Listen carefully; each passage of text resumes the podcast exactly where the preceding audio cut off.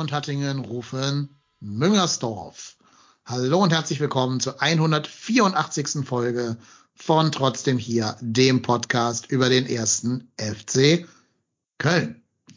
Jener erste FC Köln gewinnt in der Automobilstadt Wolfsburg mit 1 zu 4 und äh, festigt damit seinen Platz in der Champions League, da wo er hingehört, wissen wir ja alle steht aber auch einigen großen Wochen entgegen, denn die nächste Woche behält, beinhaltet Spiele gegen Nizza, gegen Union Berlin und danach auch noch ein paar andere Europa Conference League Knaller. Also volles Programm, das wird alles zu besprechen sein. Und ja, wie hier schon im Twitch-Chat geschrieben wird, auf geht's. Auf geht's auch mit ähm, meinem ständigen Co-Moderator, der weiß, dass wir gegen Wolfsburg 2 zu 4 gewonnen haben und nicht 1 zu 4, wie ich gerade fälschlicherweise behauptet habe. Ja, hallo Marco. Ja, hi, moin. Ich wollte eigentlich tatsächlich etwas summen für alle unsere Zuhörer. Hm, hm, hm, hm, hm, hm. Hm, hm, hm, hm, hm, hm. Hm, hm, hm, hm, hm, hm. Hm, hm, hm. Ja, Lieben Gruß nach Wolfsburg an denjenigen mit den dreieinhalb Millionen. Ohne Zusammenhang, we are not gonna take it, gesummt. Warum, wissen wir auch nicht so genau. Können wir uns keinen keinen Raum rein drauf machen. Letzt, letztmalig. Schade. Stimmt, schade, im Januar jetzt- ist er weg, ne? Im Ja, Januar ist er schade. weg. Ja. Schade, schade, schade. Kriegt er bestimmt auch noch so eine Altersabfindung von Wolfsburg, irgend so eine wahrscheinlich. mega Rente. Ja. Naja, gut, aber wenn wir jetzt mal alles besprechen, natürlich wie immer nicht alleine, sondern wieder mit einem Gast. Bei uns ist der Christian. Moin Christian, grüß dich. Hallo, grüßt euch. Schönen guten Abend alle. Ja, freut mich, dass du da bist. Erstmalig heute dein Podcast-Debüt. Deswegen lass mir dir auch direkt mal das erste Wort zuteil werden. Wie hast du denn das Spiel gegen Wolfsburg, das 2 zu 4, wahrgenommen? Ja, also ganz entspannt eigentlich. Schön zu Hause auf der Couch. Ich meine, dass wir uns nach Rückständen keine Sorgen machen müssen und nicht in Panik verfallen müssen als FC-Fans. Das wissen wir jetzt seit gut zwölf Monaten. Deswegen war ich eigentlich relativ ruhig und dachte mir, wenn ich eh bei euch zu Gast sein darf, dann nicht mit einer Niederlage. Ja. Und die Jungs haben es halt hinbekommen, dass es, dass es schön geworden ist. Ne? Also man kann mit allem zufrieden sein, denke ich mal, was die da gezeigt haben. Zwei, zwei drei kleine Schwächen, aber das ist ja nun mal noch normal bei uns, oder? Das ist leider richtig. Marco, was hast denn du so ungefähr nach vier Minuten dieses Spiels gedacht? Äh, geschrieben habe ich Top Start und äh, oder Super Start und äh, gedacht habe ich so, yo, äh, fängt ja tatsächlich sehr, sehr gut an. Und ähm, ich habe tatsächlich äh, Angst und Bange gehabt, weil der FC, also nicht der FC, sondern weil Wolfsburg für mich so eine Mannschaft ist, wenn die, glaube ich, mal einen richtig guten Tag haben, können die dich halt komplett auseinandernehmen. Das war jetzt Gott sei Dank äh, am, am Samstag nicht so ein Tag und äh, bin tatsächlich verwundert und muss dem Christian recht geben. Also diese Comeback-Qualitäten vom, vom FC sind tatsächlich schon sehr, sehr, sehr geil. Also das macht tatsächlich sehr viel Spaß, aktuell den, den FC zu sehen. Und wie gesagt, wir werden ja nachher auf unsere Matchwinner mal zu sprechen kommen. Das, das macht einfach rundherum einfach wirklich aktuell nur Spaß. Und ähm, ja, ich freue mich, dass es so ist, äh, dass es so ist, dass es tatsächlich äh, äh, Prost an den 0,2 Kölsch, äh, der sagt Trinkspiel, bei jedem tatsächlich trinkt er ein. Ähm, kann er gerne tun. Dafür werde ich sorgen, dass er heute die Podcast-Aufnahme nicht beendet mit uns. Ähm, Tatsächlich. Tatsächlich ist das so, ja. Also muss auch mal tatsächlich sagen, nein, ich weiß, ich weiß damit auf, das nervt mich tatsächlich selber. Ich habe es mir tatsächlich im wahrsten Sinne des Wortes äh, nochmal ange angehört und wenn man da selber nicht drauf achtet, äh, fällt einem das gar nicht auf, wie oft man bestimmte Wörter sagt. Also es tut mir leid, es ist keine böse Absicht. Das ist, wenn man einfach, glaube ich, äh, so ein bisschen aus der Lameng spricht, manchmal einfach so. Aber ist tatsächlich, na, schon wieder, ähm, äh, macht tatsächlich wirklich Spaß, den FC wirklich zu sehen. Moment. Mhm. Ja, gehe ich auf jeden Fall mit. Ähm, du hast aber auch recht, was ja auffällt, alle diese Mannschaften, die gerade in der Bundesliga so ein bisschen, ich sag mal, Krise haben, also sei es Leverkusen oder sei es hier Red Bull, die hatten ja alle ein Spiel drin, wo sie mal total souverän gegen ihren Gegner gewonnen haben. Na, also zum Beispiel Leverkusen hat ja 3-0 oder 3-1, weiß ich jetzt gerade nicht, gegen Mainz gewonnen, ganz souverän und da sehr früh schon sehr hoch geführt. Und Leipzig hat auch irgendein Spiel zwischendurch mal sehr souverän gewonnen. Und ich hatte so ein bisschen Sorge, wenn du einmal da 1-0 führst als Wolfsburg, dass du genau wie du gerade gesagt hast, in so einen Modus reinkommen könntest. Ne? Dann müssen wir halt ein bisschen mehr machen nach vorne, müssen noch ein bisschen offensiver spielen, sind ja eh mal ganz gut für ein, für ein Gegentor. Dann hat vielleicht äh, der gute Herr Max Kruse einen Sahnetag und dann kann es auch mal böse werden. Aber, und da stimme ich jetzt dem zu, was Christian gesagt hat, die Mannschaft hat natürlich ganz unwegdiskutierbare Comeback-Qualitäten, ja schon ganz oft gesehen haben. Man glaubt ja jedes Mal immer nicht so ganz daran, dass, dass es jetzt wieder funktionieren wird. Aber ich fand extremst beeindruckend, wenn man sich so die gesamten, ja, also diese Gesamtumstände um den Verein herum anschaut. Also du, du reist da ohne richtigen Stürmer hin. Du reist ohne richtigen Rechtsverteidiger dahin. Du hast nur noch zwei richtige Innenverteidiger im Kader. Der dritte ist erst in der Nacht äh, verpflichtet worden und hast da irgendein U21-Spieler auf der Bank sitzen. Äh, es gab viel Diskussionen und gefühlt hat ja schon so das Internet irgendwie äh, die, die Weltapokalypse rund um den ersten FC Köln herbeigeschrieben. Du weißt, dass du jetzt in die englischen Wochen reingehst und ich kenne FC-Mannschaften der Vergangenheit, die wären nach diesem 1-0 in dieser Gesamtgemengelage zusammengebrochen. Aber das ist, glaube ich, so die große Kunst der Baumgart-Truppe, seit der da ist. Die brechen halt nicht zusammen. Die haben halt immer so ein Spiel drin, wo es nicht so geil ist. Okay, sei geschenkt, aber die haben eigentlich nie eine Phase, wo sie mal zwei Spiele in Folge irgendwie schlecht spielen und verlieren würden. Ähm, diese Saison noch gar nicht verloren zum Beispiel. Das finde ich eine unheimliche Stärke und das ist, glaube ich, das auch, was Baumgart und sein Trainerteam äh, dieser Mannschaft eingeimpft haben. Wir haben schon verloren. Was ja, äh, Verherber. Verherber, aber ich meine in der Bundesliga. Aber in der Bundesliga also, gebe ich dir recht, ja. ja. Regensburg zählt aber auch nicht dann wirklich, ne? Haben wir auch nicht verloren. War nur äh, ein 2-2 ja. streng genommen. Ja. Ne? Also äh, Verherber in Unterzahl, darf man auch nicht vergessen. Ne? Ich glaube, mit elf man sieht das auch anders aus, dieses Spiel. Aber ich meinte jetzt wirklich nur diese fünf Bundesligaspiele tatsächlich. Ja, ja, aber es wirklich, wirklich, wirklich gute Leistung.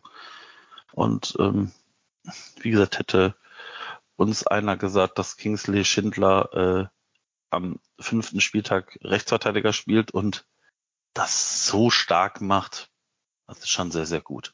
Ja, hat sogar in die Kicker elf des Tages geschafft, ne? Ja.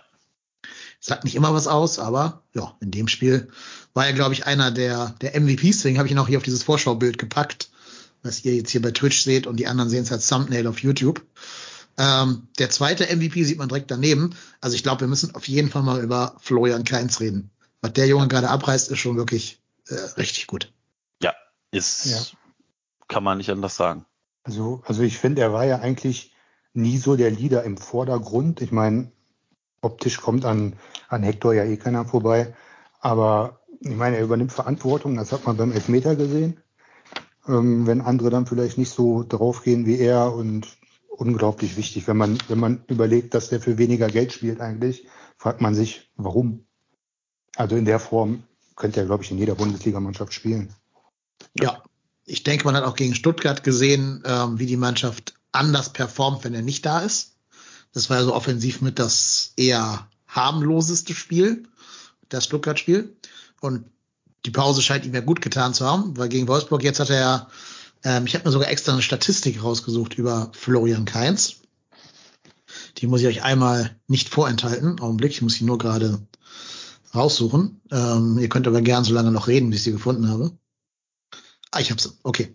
Äh, ein Tor natürlich, ne, der Elfmeter, klar.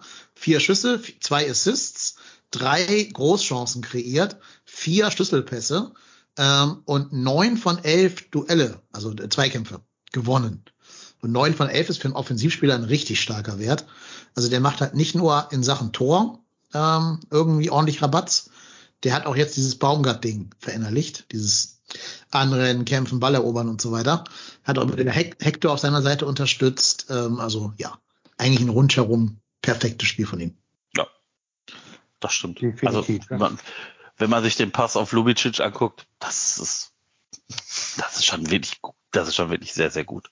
Und auch den auf Adamian, ne? Oder auf Adamian, Ja. genau, ja. Tor. Auch geil übrigens, ähm, auch da gilt wieder, ich kenne auch FC-Mannschaften, die nach dem 2 zu 3 noch das 3-3 kassiert hätten. Also Frei, Freiburg lässt grüßen. Mhm. Ja. Ne? Ja. Da denken wir, glaube ich, alle dran. Da hat auch äh, der Reporter ein paar Mal drauf verwiesen. Aber dann einfach quasi im direkten Gegenzug das 4-2 machen und damit halt sofort jeden Zahn ziehen. Ja, auch eine Stärke. ist wirklich, wirklich erwähnenswert, ähm, dass, dass man eben weiterspielt, dass man sich eben nicht hinten einigelt wie, wie sonst in den Jahren zuvor, dass man, dass man weiter sein Spiel macht, egal wie steht, egal was passiert. Das macht wirklich Mut. Also, wenn man dann mal überlegt, wie viele Spieler tatsächlich, schon wieder tatsächlich, ähm, wirklich ausfallen, dann ist das schon, schon, schon krass. Und einem Abwehrgefüge reißt du ja auch eine tatsächlich einen wirklich, wirklich wichtigen Baustein auseinander. Und Schindler spielt das, als ob es kein Problem wäre. Und da ziehe ich den Hut vor, wirklich. Ja, und die Wolfsburger haben ja gezielt versucht, seine Seite anzugreifen. Irgendwann ist ja Max Kruse auch auf links rausgekippt, quasi, um da immer anzugreifen. Aber hat einfach nichts gebracht. Also Ja. einer kam mal durch, aber auch den hat in die Innenverteidigung irgendwer dann weggeklärt. Ja. Also tatsächlich Max Kruse gut in Form. Also der, der könnte hier auch beim, beim, Stadtteilclub um die Ecke spielen. Alte Herren. Ja, das Also- wird nämlich, das wird gerade hier im Chat gefragt. Würde Max Kruse aktuell bei uns spielen? Ich glaube schon. Ja. Ich glaube, Max Kruse hat also die Frage ist, ob er unter Baumgart spielen würde, aber ja das, von der mein, das ja Qualität, der Frage, der Stelle. das, also er ist, glaube ich, jetzt nicht der Typ, der ultimativ anrennt und da presst und Eben. ähm, da, da alles gibt. Ähm, das glaube ich nicht. Aber so Max Kruse, da hast du auch im 16er keine Chance geben. Also ich meine, die beiden Tore, die da auch Lukas Mescher, macht, das ist schon sehr, sehr gut. Also Ja. die haben schon Wird, genug Qualität. der wird da nicht spielen. Also in welcher Welt spielt der denn in der Baumgart-Mannschaft? Nee, Sind nee, wir nee, also Nach zwei Wochen komplett überworfen, die beiden. Ja, wahrscheinlich schon, ja. Ähm, vielleicht würde aber so ein Baumgart den auch hinkriegen. Meinst du, dass er jetzt in seinem Alter nochmal von seinem Lebensstil abweichen möchte, nur um auf Platz sieben zu stehen und anzulaufen? Ich weiß es nicht. Baumgart hat auch einen Anthony Modest reaktiviert bekommen, ne? Ja, aber der war ja nie äh, so ein Lebemann in dem Sinne, dass der sein, der hatte immer einen Musterkörper beispielsweise. Der kam jetzt nie mit Übergewicht aus dem Urlaub zurück. Der wird auch privat nicht bei McDonald's sitzen und Shisha rauchen und irgendwas. Also, da gebe ich dir recht, ja. Ja, vielleicht, ja. Kruse ist tatsächlich äh, sehr speziell. Ich glaube, das, aber das wusste man in Wolfsburg ja. Also es ist jetzt nicht so, dass der in Wolfsburg sich jetzt einmal um 180 Grad gedreht hat. nö, Und das ist deswegen, richtig. ja. Ja. Ja, eine Zeit lang war er wirklich derjenige, der alle anderen um sich herum besser gemacht hat, alle seine Mitspieler. Aber ich glaube, der war auch körperlich noch in einem bisschen anderen Zustand. Also Kovac ist ja auch so ein Schleifer, ne? Vor allem sein Bruder Robert ist ja, glaube ich, sehr auf Disziplin und so weiter ausgelegt. Ähm, ja, und das, also der spielt ja erst, seit von oben die Ansage kam, dass er spielt. Und das ist natürlich als Trainer auch so ein bisschen das Todesurteil, wenn du auf Zuruf einen Spieler aufstellst. Mhm. Hattet ihr auch ein bisschen das Gefühl, dass diese Wolfsburger, diese gottlose Wolfsburger Truppe da gegen den Trainer spielt? Also wenn sie es jetzt schon machen, dann, dann ist es echt ein ganz, ganz schwacher Charakter. Dieses Eindrucks konnte ich mir aber nicht erwehren. Also, die haben ja fast um das, um das vierte Tor gebettelt, Ja. nachdem sie den Anschluss gemacht haben. Ich, ich fand, Union wollte ich schon sagen, ähm, ich fand Wolfsburg wirklich nicht gut. Also, die haben ja, also, die haben ja in ihrem Kader, glaube ich, wenig Spieler, die ich nicht haben wollen würde. Und wenn du dann siehst, was so ein Waldschmidt da vorne macht, das ist ja, also, jetzt mal wirklich Lukas Mescher da rausgenommen, war das ja schwer. Also war das ja wirklich schwer, sich anzugucken. Und wenn man dann zu Rate zieht, was die pro Jahr ausgeben an Spielergehältern, an Ablösesummen, und da kommt nichts zustande, das ist doch, ist doch erschreckend. Aber ob das jetzt gegen den Trainer, ich, war mir unsicher, seit wann Wolfsburg diese Dreier- und Fünferkette spielt. Ich Seit war diesem mir, Spiel. Seit genau bei diesem Spiel. Okay. Ja. Ja. Davor hat auch Giabogi keine Rolle gespielt, der jetzt der Abwehrchef war. Mhm. Ein schöner Also- Zeitpunkt, damit anzufangen. Ich wollte gerade sagen, es hat uns, glaube ich, also ich fand die dann nicht, nicht wirklich sattelfest. Ich muss auch ganz ehrlich sagen, ich war von Sebastian Bornau erschreckt. Ähm, ja, und dann hast du da so ein Maxi Arnold, so ein Unsympath drin spielen. Also, boah, vielleicht ist uns das Spiel aber auch, also das Spiel kann auch komplett anders laufen. Ich glaube, die, das, wie wir gespielt haben, also vor dem 1-1 hatte Kruse ja diese, diese Kopfballchance, wo er relativ frei im 16er zum Kopfball kommt und den so Meter, Meter 50 Mhm. neben Tor setzt rechts. Ja. Wenn da das 2-0 fällt, könnte auch der Ofen aus sein. Dann machst du halt relativ zeitnah dieses 1-1.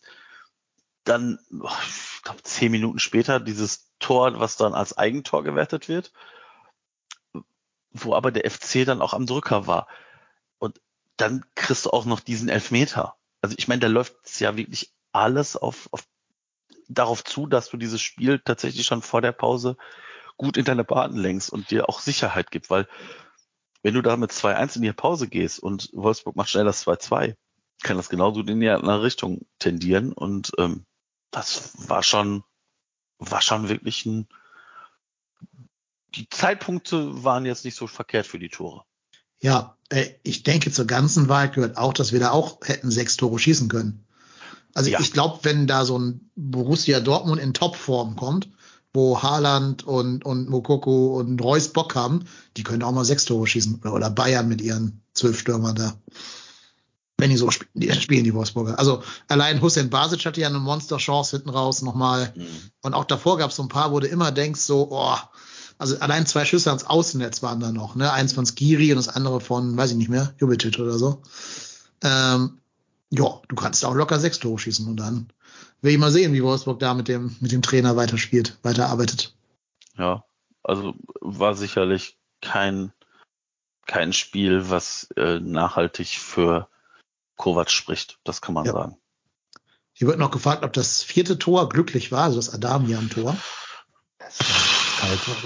Klar, der, der, der der Pass, der da nach vorne geht, der kann auch anders kommen. Ich dachte auch, als er den Ball mitnimmt, da mit dem Kopf, der rutscht ihm weg. Mhm. Aber auch das hat er hinbekommen und dann, sagen wir mal, eiskalt verwandelt, oder? Ja, also zweimal richtig Ja, der Glück geht gehabt. glücklich durch, aber Hm. Ich, ich glaube sogar, weil er den mit dem Kopf so ganz komisch unorthodox annimmt, ist der Abwehrspieler so verwirrt, dass er nur deshalb an ihm vorbeikommt tatsächlich. ich glaube, mit einer saubereren Ballannahme hätte der Abwehrspieler da auch mehr Chancen gehabt einzugreifen. Und dass er dann an den Innenpfosten von da aus dann ins Tor geht und nicht wieder rausspringt, ist dann schon Stück weit glücklich. Aber da gilt halt auch, du musst als Stürmer halt erstmal da stehen, du musst den Lauf machen, du musst den Schuss dann auch nehmen ähm, und dann wird, ist das Glück halt da auch mit den, ja, Plattitüde, aber mit den Tüchtigen.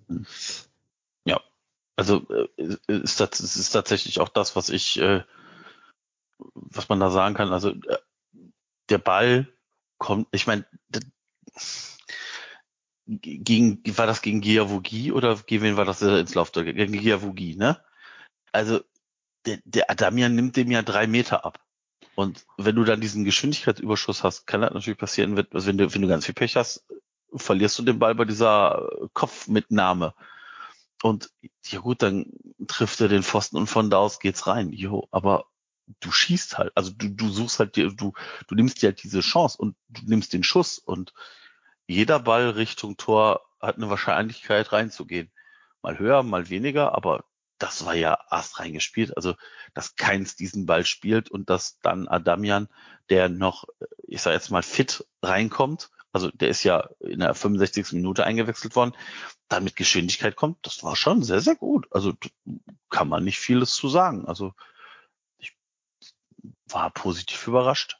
Ja. Ist natürlich auch cool, dass Adamian dann sein, sein Debüttor macht. Äh, Das nimmt ja immer so dieses, äh, jetzt hat er endlich sein Tor gemacht, weg.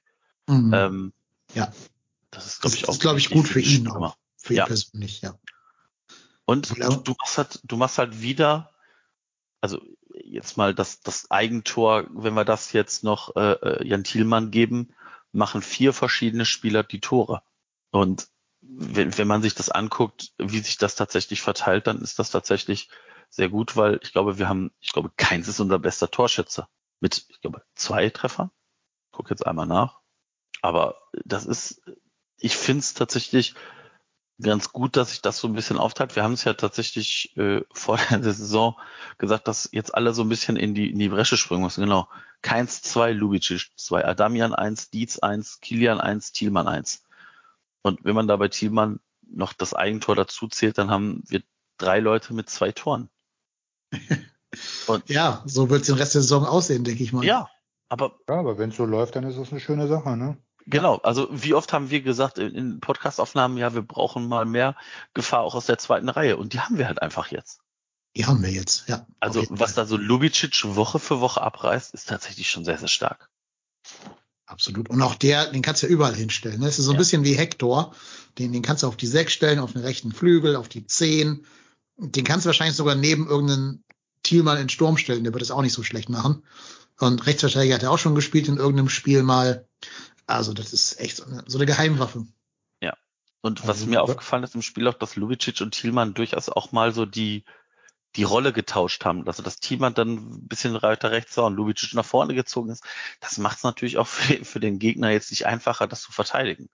Wenn du da halt immer wieder gegen den anderen stehst und jetzt überlegen musst, scheiße, was macht der, mit welchem Fuß dribbelt der, was macht der für Moves, da setzt ja der Kopf an und wie gesagt, es gibt an dem Spiel, ich glaube, wenig auszusetzen, wenn ich ehrlich bin.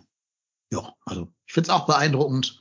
Ähm, ich hätte Hussein Basic ein Tor noch gegönnt, aber das ist ja schon reine, der, der pure Wunsch einfach dahinter. Äh, ja, aber gut, dass er mal spielen durfte, ein bisschen Bundesliga-Luft schnuppern durfte. Ich sag mal, ähm, Hussein Basic wird noch wichtig werden. Hier der mhm. Hallo FC schreibt auch, er könnte die Überraschung der Saison werden. Ich glaube auch, dass der noch eine Rolle spielen wird weil der zumindest auch in der Bundesliga, also auf dem ganz hohen Herrenniveau, äh, einen super Zug zum Tor hat. Also der schießt ja auch in der U21 seine Tore, der hat überall seine Tore geschossen, in der Vorbereitung beispielsweise auch. Wir werden viele Spieler brauchen dieses Jahr, die Tore schießen. Und ja, allein wenn er drei schießen würde in diversen Wettbewerben, wäre das ja schon eine ganze Menge. Ja, und tatsächlich, der geht unbedarft da rein, nimmt sich den, also das ist, das ist ja das, was auch tatsächlich dann Freude macht. Du hast einen Spieler, der äh, wie drei, nee, doch drei Ligen überspringt, ne? Ja, nee, von der vierten Ligen, auf die erste. Zwei Ligen. Genau, von der vierten auf die erste. Und der geht da mit einer Lockerheit rein und das, das macht sie auch, das macht sie auch spannend. Also äh, diese Variabilität, die tut uns, glaube ich, gerade ganz gut. Und wenn du da so Spiele nochmal reinwirfst wie Martel, Hussein Basic, auch Lemperle, Meiner, Adamian, das ist ja alles jetzt nicht so, dass du sagst, pff, gut, da kannst du einen Turmbeutel dann äh, in, in die Hälfte legen. Und wie gesagt, wir haben immer noch einige Verletzte und dann sitzt da immer noch ein Pedersen auf der Bank, da saß noch äh, Georg Strauch und Smajic auf der Bank, also auch zwei junge Kerle. Das ist schon, ist schon sehr cool. Also mir macht es gerade wirklich, wirklich, wirklich richtig Freude und das ist doch auch mal schön, für, wenn der FC uns so Freude macht. Genau. Wie viel Freude hat euch denn André Duda gemacht, wird hier im Chat gerade gefragt. Ja, stets bemüht, könnte man sagen. Also, dass er, dass er Fußball spielen kann, das wissen wir wohl. Nur das mit dem Wollen klappt bei ihm, glaube ich, nicht immer ganz so. Also ich finde es ich finde schon schön, wie er den Ball annimmt, wie er, wie er verteilen kann, aber naja, wenig Körperlichkeit, sage ich mal, und der, der Einsatz, der könnte halt ein bisschen mehr noch kommen. Dann hätten wir vielleicht auch an André Duda wieder mal Freude. Hm. Also ich, ich finde schon, er war bemüht, nach ja, hinten bemüht, mitzuarbeiten. Bemüht, ja. Also bemüht, nach hinten mitzuarbeiten, meine ich. Was ihm noch fehlt, ist halt dieses, das, was Marc Uth irgendwann dann raus hatte in der letzten Saison. Der hat ja auch lange Anlaufzeit gebraucht. Dieses nach hinten mitarbeiten, aber trotzdem vorne präsent sein, wenn es drauf ankommt. Und das hat er nicht. Also ich kann mich jetzt offensiv an so gut wie gar keine Szene von André Duda erinnern. Hat auch eine eher äh, überschaubare Zweikampfquote mit 33 Prozent. Zum Vergleich, Tigges hat 50 Prozent und Thielmann hat 56 Prozent. Also da kann er, glaube ich, noch ein bisschen an sich arbeiten. Und dann ist halt die große Kunst im Baumgart-System für den Zehner, dass man rausfindet, wann man sich auf die Sechs zurückfallen lässt und nach hinten arbeitet und wann man vorne in Aktion treten muss. Und das ist noch nicht, noch nicht raus, diese Balance. Ja, ja, ist tatsächlich, ähm, ich, ich finde, er fällt aktuell noch aus dieser Mannschaft am meisten ab. Aber auch Andre Duda ist ein Spieler, der kann dir halt diese Geniestreiche zaubern. Ja, das kann. Und ähm, diese Spieler können extrem wichtig werden, weil Duda mit Bock und mit gutem, also mit vielleicht noch ein bisschen mehr Spielpraxis. Der hat jetzt auch lange nicht gespielt. Das kann auch noch eine Waffe werden. Also hätte uns einer gesagt, dass Kingsley Schindler in der Bundesliga diese Einsatzzeiten bekommt, hätte, hätten wir doch für bekloppt gehalten vor zwei Jahren. Und der ja. spielt das solide runter. Und ich glaube, man darf halt eins nicht machen. Der Baumgart hat einen klaren Plan für sein Spiel und setzt die Spieler dafür ein, die er dafür braucht und das sieht. Aber was man halt auch letzte Saison auch äh, in dieser äh, 24-7-Doku gesehen hat, der nimmt halt jeden mit. Der nimmt halt auch so einen Schindler mit. Der nimmt jetzt halt auch einen Duda mit. Und ich glaube, das sieht man gerade jetzt, dass du halt mehr als nur elf beziehungsweise 15 oder 16 Leute brauchst. Weil wir haben eine hohe Belastung. Das heißt, es werden immer mal Spiele ausfallen und die musst du dann halt irgendwie ersetzen. Und wenn es halt fachfremd ist. Ja, geht ja nicht anders, ne? Es geht nicht anders, genau. Also wir sind nicht, wir sind nicht äh, Bayern München, Borussia Dortmund, die diese Kaderposition adäquat doppelt besetzen können. Und ähm, das wird man sehen. Also ich weiß auch, also bin mal gespannt, wenn Marc Uth dann wieder da ist und ein bisschen im Training ist. Ich glaube, dann wird Marc Uth sicherlich da die Nase vorn haben, aber so ein gesunder Konkurrenzkampf schadet dem Fall, schadet dem Team ja nicht. Ja, ähm, klar, und Marc Uth wird halt auch nicht von jetzt an alle, Nein. Äh, was, wie viel Spiele haben wir denn noch? Äh, äh, 19 plus 6, Minimum 35 Spiele, wird Marc Uth auch nicht machen. Also da nee. musst du rotieren. Da muss ich, glaube ich, du da sogar noch eher gegen Olesen erwehren, wenn der wieder fit ist. Aber ich denke schon, dass das Ud vorbei die Nase vorn hat. Ja, entweder nimmt er das dann an, der gute Herr Duda, oder eben nicht. Aber wenn er es nicht annimmt und sich von einem 19-Jährigen oder wie alt der sein mag verdrängen lässt, 20. verdrängen lässt, 20, dann ähm, ja, ist es halt so, ne? Dann hat es vielleicht auch nicht gereicht, um sich dann gegen Matthias Odesen durchzusetzen. Ja, aber das ist, das macht ja auch Konkurrenzkampf aus. Klar. Also jetzt Olesen, Hossein Basic, äh, Meiner oder wer sonst was ist, das sind die Spieler, die jetzt äh, von hinten angreifen und ihren Kaderplatz einfordern. einfordern. Und ähm, Olesen ist übrigens 21. Ja.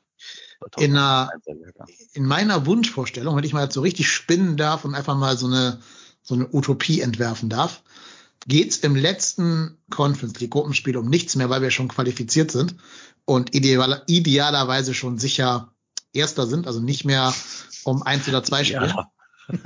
ja. Wahrscheinlich mhm. ist es eher so, dass äh, wir da schon ausgeschieden sein werden. Aber, also ich wünsche mir, dass wir irgendwann die Saison Spiele haben, wo es um nichts mehr geht. Vielleicht, weil wir am 30. Spieltag schon rechnerisch gerettet sind und nach oben geht auch nicht mehr viel und so. Damit du auch mal diese ganzen Leute von Anfang an spielen lassen kannst. Ja. Also Hussein Basic, ähm, Strauch vielleicht auch mal reinschmeißen, Smajic, ne? Lemperle mal von Startelf an äh, die Chance geben. Das wirst du wahrscheinlich eher nicht machen, wenn es noch um richtig viel geht. Also da ist Baumgart, glaube ich, auch nicht so ganz der Typ, der jetzt da komplett die wilde Jugend ranlässt, wenn Alternativen zur Verfügung stehen. Aber das, das wäre so mein Traum, dass man denen auch jetzt die Saison gibt, äh, die Möglichkeit in der, Saison gibt, einfach mal so 90, 180, 270 Minuten zu sammeln am Stück. Und ich glaube auch, was Toba Leka gerade schreibt, ist halt auch extrem offensichtlich. Also wir laufen halt, wir sind halt die laufstärkste Mannschaft dieser Liga. Ja, liegt aber auch mal ein bisschen daran, was der Gegner mit dir macht, ne? Also ja, aber ich kann mich an Jahre erinnern, da waren wir weit abgeschlagen. Das ist richtig. Da haben wir mal gegen Union Berlin, glaube ich, 18 Kilometer 18 weniger. Kilometer weniger, so. genau, ja. genau. Ja, ja. Und wenn du in einem Spiel gegen gegen Wolfsburg drei Kilometer, dreieinhalb Kilometer mehr läufst, ist das schon eine Hausnummer. Ja, die haben dir halt auch die Räume dafür angeboten, wo du reinlaufen konntest. Das hat Ja, aber du musst es halt auch getan. machen, ne? Ja, ja, klar. Aber das hat Stuttgart eben nicht getan. Deswegen muss man so ein bisschen aufpassen, jetzt nur die Laufleistung immer als Indikator für Leistung heranzuziehen. Das ist sie auch nicht. Ja, ich glaube, das ist halt, und was halt auch wichtig ist, wir sammeln halt jetzt wie so ein kleines, wie so ein kleiner Hamster Punkt für Punkt für Punkt, haben jetzt schon neun Punkte, guckt mal nach unten auf die Tabelle, uch, sechs Punkte Vorsprung auf Augsburg, sechs Punkte Vorsprung auf Schalke, sieben Punkte Vorsprung auf Wolfsburg, neun Punkte auf, auf Bochum. Und da- das sind Punkte, die kann uns keiner mehr nehmen. Wir haben jetzt eine positive Tordifferenz von plus vier. Das ist alles richtig, richtig, richtig, richtig gut. Und wir werden diese Punkte dann auch mal brauchen, weil aufgrund der Belastung kann ich mir vorstellen, dass wir auch, wir werden auch leider Spiele diese Saison mal verlieren. Also ich würde es auch nicht äh, schnell haben wollen, aber es nimmt so diesen Druck von der Mannschaft. Unbedingt gewinnen müssen. Und Ja. ähm, das ist Ich meine, schon das- sehr, sehr geil. Das Gute ist wohl, letzten Jahr quasi, ne? Ja, genau, Erstmal genau. Nach unten einen schönen Puffer schaffen und dann schauen wir mal, wie die Saison so weitergeht. Wir sind im Soll und alles, was nach oben geht, ist ein Bonus halt, ne? ja, auf jeden Fall. Und ähm, einfach mal so überraschend auch mal ein Spiel gewinnen gegen Wolfsburg. Ne? Das Ja, ja. Hatten wir halt so selten in der Vergangenheit, dass du halt so komplett out of the blue mal so ein Spiel relativ souverän gewinnst. Das sind ja so die Sachen, die wo wir uns immer gesagt haben, das ist der Unterschied zwischen zum Beispiel Union Berlin oder Freiburg und uns. Die gewinnen halt mal gegen diese morallosen Truppen da. Und das können wir jetzt inzwischen halt einfach auch. Und das finde ich schon ganz geil. Ist tatsächlich wirklich sehr cool. Also ich Ja. glaube auch, dass die Mannschaft mittlerweile an sich glaubt und an das, was, was Baumgart denen erzählt, weil das ist ja alles ganz cool, dass du da eine Vision hast und eine Idee hast. Aber ich glaube, so Spieler müssen das, das ist wie überall anders auch, wenn, wenn jemand mit einer Idee ankommt und so mir so ein Luftschloss baut und du stehst dann da irgendwann vor diesem Schloss, malst dir das aus und stehst vor so einer Trümmerbude, dann sagst du auch so, hm, nicht so Ja. geil, glaube ich da dran. Und das ist ja jetzt auch nichts, was, was komplett völlig vom Himmel fällt. Also das haben wir letzte Saison schon gesehen. Und ich finde auch, dass Spieler auch noch mal weitere Schritte gehen. Also ich finde, ein Keins hat sich tatsächlich stabilisiert. Also der war ja tatsächlich sehr, immer so sehr wankelmütig und hat tatsächlich hier irgendwo seinen, seinen Weg gefunden und geht den jetzt hier mit uns mit. Und das freut mich halt ungemein. Ja. Mhm. Was oder, wir halt, oder halt Lubicic auch, was der Ja. Mhm. Genau. für eine Entwicklung geht. Ich meine, nicht, dass er überall spielen kann, nicht, dass er sich überall wohlfühlt, was der in seinen jungen Jahren jetzt halt auch für eine Ruhe ausstrahlt und, und die Dinger dann halt eiskalt versenkt. Das ist, boah, das ist ganz groß, finde ich. Also ich denke halt bei jedem Tor, das er macht, automatisch an letzte Saison gegen Gladbach, wie schön der die da eingeschoben hat und Wahnsinn, echt Wahnsinn. Also das ist in seinen jungen Jahren irgendwie jetzt halt bei uns auch schon so eine Art Leader geworden, sage ich mal. Mhm. Und das Man sieht jetzt, warum er- man sieht jetzt, warum er Kapitän bei Rapid war, ne? Tatsächlich. Ja. Ja. Wo das kommt. Ja, nee, sehe ich genauso. Und was ich halt auch cool finde, das hat, glaube ich, der, der Thomas Reinscheid auf Twitter geschrieben. Es ist halt beeindruckend, wie die Mannschaft allen Untergangsszenarien einfach trotz Ja. per Leistung Ja. auf dem Platz. Also Ja. nach, nach diesem, diesen ganzen Verletzten jetzt unter der Woche, dann nach dem Stuttgart-Spiel und ähm, dann diesen wenig Aktivitäten auf dem Transfermarkt, haben ja einige schon quasi gesagt 2017er Vibes, also alles wie 2017. Wann hatten wir 2017 neun Punkte? Äh, gar nicht, wahrscheinlich. 2018 erst irgendwann. Boah, wahrscheinlich spät. Also, Ja, ich tippe mal, wir haben ja die, Hin die Rückrunde begonnen mit zwei Siegen. Ne? Und hatten Ja. ja. im Hinspiel gegen Wolfsburg auch gewonnen. Also wir hatten drei Spiele in Folge gewonnen. Also hatten wir wahrscheinlich am 19. Spieltag zehn Punkte, würde ich mal ich gucke sagen. jetzt, ich guck jetzt gerade eben. Das ist meine Hatten wir, Prognose. hatten wir nicht kurz vor Weihnachten gegen Leverkusen in der Saison gewonnen? Oh, ich meine, wir hatten gegen Wolfsburg den ersten Saisonsieg im 17. Spiel eingefahren. Und dann mit Beginn der Rückrunde hatten wir gegen den HSV und gegen Borussia Mönchengladbach gewonnen, glaube ich. 2017, 18 hatten wir am Ende 22 Punkte. Ja, guck mal, mal- aber jetzt, jetzt schon fast Die Hälfte? davon. Ja. Und ich gucke jetzt einfach mal, ich gucke mal auf den 17. Spieltag, das war äh, Ende Dezember, also 15. bis 17. Dezember. Ja. Und da hatten wir sagen und schreibe sechs Punkte. ja, Oh da haben wir gegen Wolfsburg gewonnen, ne? Am 17. Spieltag. Genau, 1-0, genau. Dann guck mal bitte 18. 19. Ich sag, das war HSV und Gladbach, zwei Siege. War das das Terodde-Ding gegen Gladbach? Ja, last bitte T-Roch. Ja. das war nämlich der 18. Spieltag, genau. Da hatten wir dann neun Punkte. Genau. Und danach HSV 2-0, ne, oder? Ja, ich glaube, ja, ich gucke. Äh, 2-0, genau, 2-0 gegen den HSV. Ja. Auch Terodde, glaube ich. Na, also da sieht man, ähm, da Ja. waren dann zwölf Punkte nach 19 Spieltagen. Die werden wir jetzt nicht erst nach 19 Spieltagen haben. Nein, nein, nein, nein. Das ist, das ist tatsächlich schön. Ich freue mich. Genau. Ich freue mich. aber auch wieder bezeichnend, hat ja gerade auch im Chat der äh, Schornstein und Schmauch geschrieben. Ja, wir FC-Fans neigen natürlich schon zu himmelhoch jauchzen und zu Tode betrübt. Ne? Also nach Regensburg waren wir Abstiegskandidat Nummer eins. Nach dem Sieg gegen Hertha dann war doch wieder alles gut. Nach dem Hinspiel für Herber waren wir schon ausgeschieden aus der äh, aus der Conference League Dingsbums da. Nach Stuttgart war auch schon wieder großes Unkenrufen wegen den ganzen Verletzten. Jetzt sieht die Welt auch schon wieder anders aus. Ich glaube, da darf man einfach nicht zu sehr äh, immer da wochenweise reingucken. Da muss man mehr das große Ganze sehen und so ein bisschen so diese rheinische Mentalität einfach so nehmen, wie sie ist. Ich glaube, das hat aber auch damit zu tun, dass du auch irgendwo gebranntes Kind bist. Also ich Ja. meine, du, du hast damals 2017 diese wahnsinnige Europa-Euphorie gehabt und bist dann so krachend aufgeschlagen, dass du, also das hat bei mir tatsächlich echt gebraucht, bis ich mich davon so ein bisschen erholt habe. Und ich habe irgendwie aktuell einfach das Vertrauen in die handelnden Personen. Hatte ich damals, glaube ich, auch zum gleichen Zeitpunkt. Ich habe auch immer gesagt, ja, der Schmatke wird das schon irgendwie machen. Und ja, Stöger wird uns da irgendwie rausholen, aber das ist halt, das ist halt einfach unaufgeregt. Also können ja jetzt dann auch mal so ein bisschen auf diese Transferaktivität schauen, dass du eben nicht irgendwen, einen Anthony Brooks holst oder irgendeinen Spieler, wo du sagst, ja, der hat schon mal Bundesliga gespielt und vielleicht kann der das. Ähm, das, das macht's halt, das macht's halt schon, schon gut. Ja, Und wobei dann ich jetzt Brooks gar nicht mal schlecht gefunden hätte, ehrlich gesagt. Nein, nein, also ich habe ich hab jetzt einfach nur irgendeinen Namen gesagt, Ich- der ich mal wette, war. Ich wette, Horst Held hätte Salif Sané geholt. Mit Knieverletzung. Ja. Fünf Jahre Vertrag. 1,8 Millionen aufsteigend. Also Für Astro und, und, und hier äh, äh, Armin Harid von Schalke oder so, für 12 Ja. Millionen oder so. Ja. weil er beide halt noch kennt aus Schalker Zeit. Also Ja, gerade genau. Salif. Ja. Und Hannover auch wahrscheinlich. Ja, die Zeiten sind vorbei. Wir haben stattdessen äh, Svodimir Soldos Sohn Nikola Soldo geholt.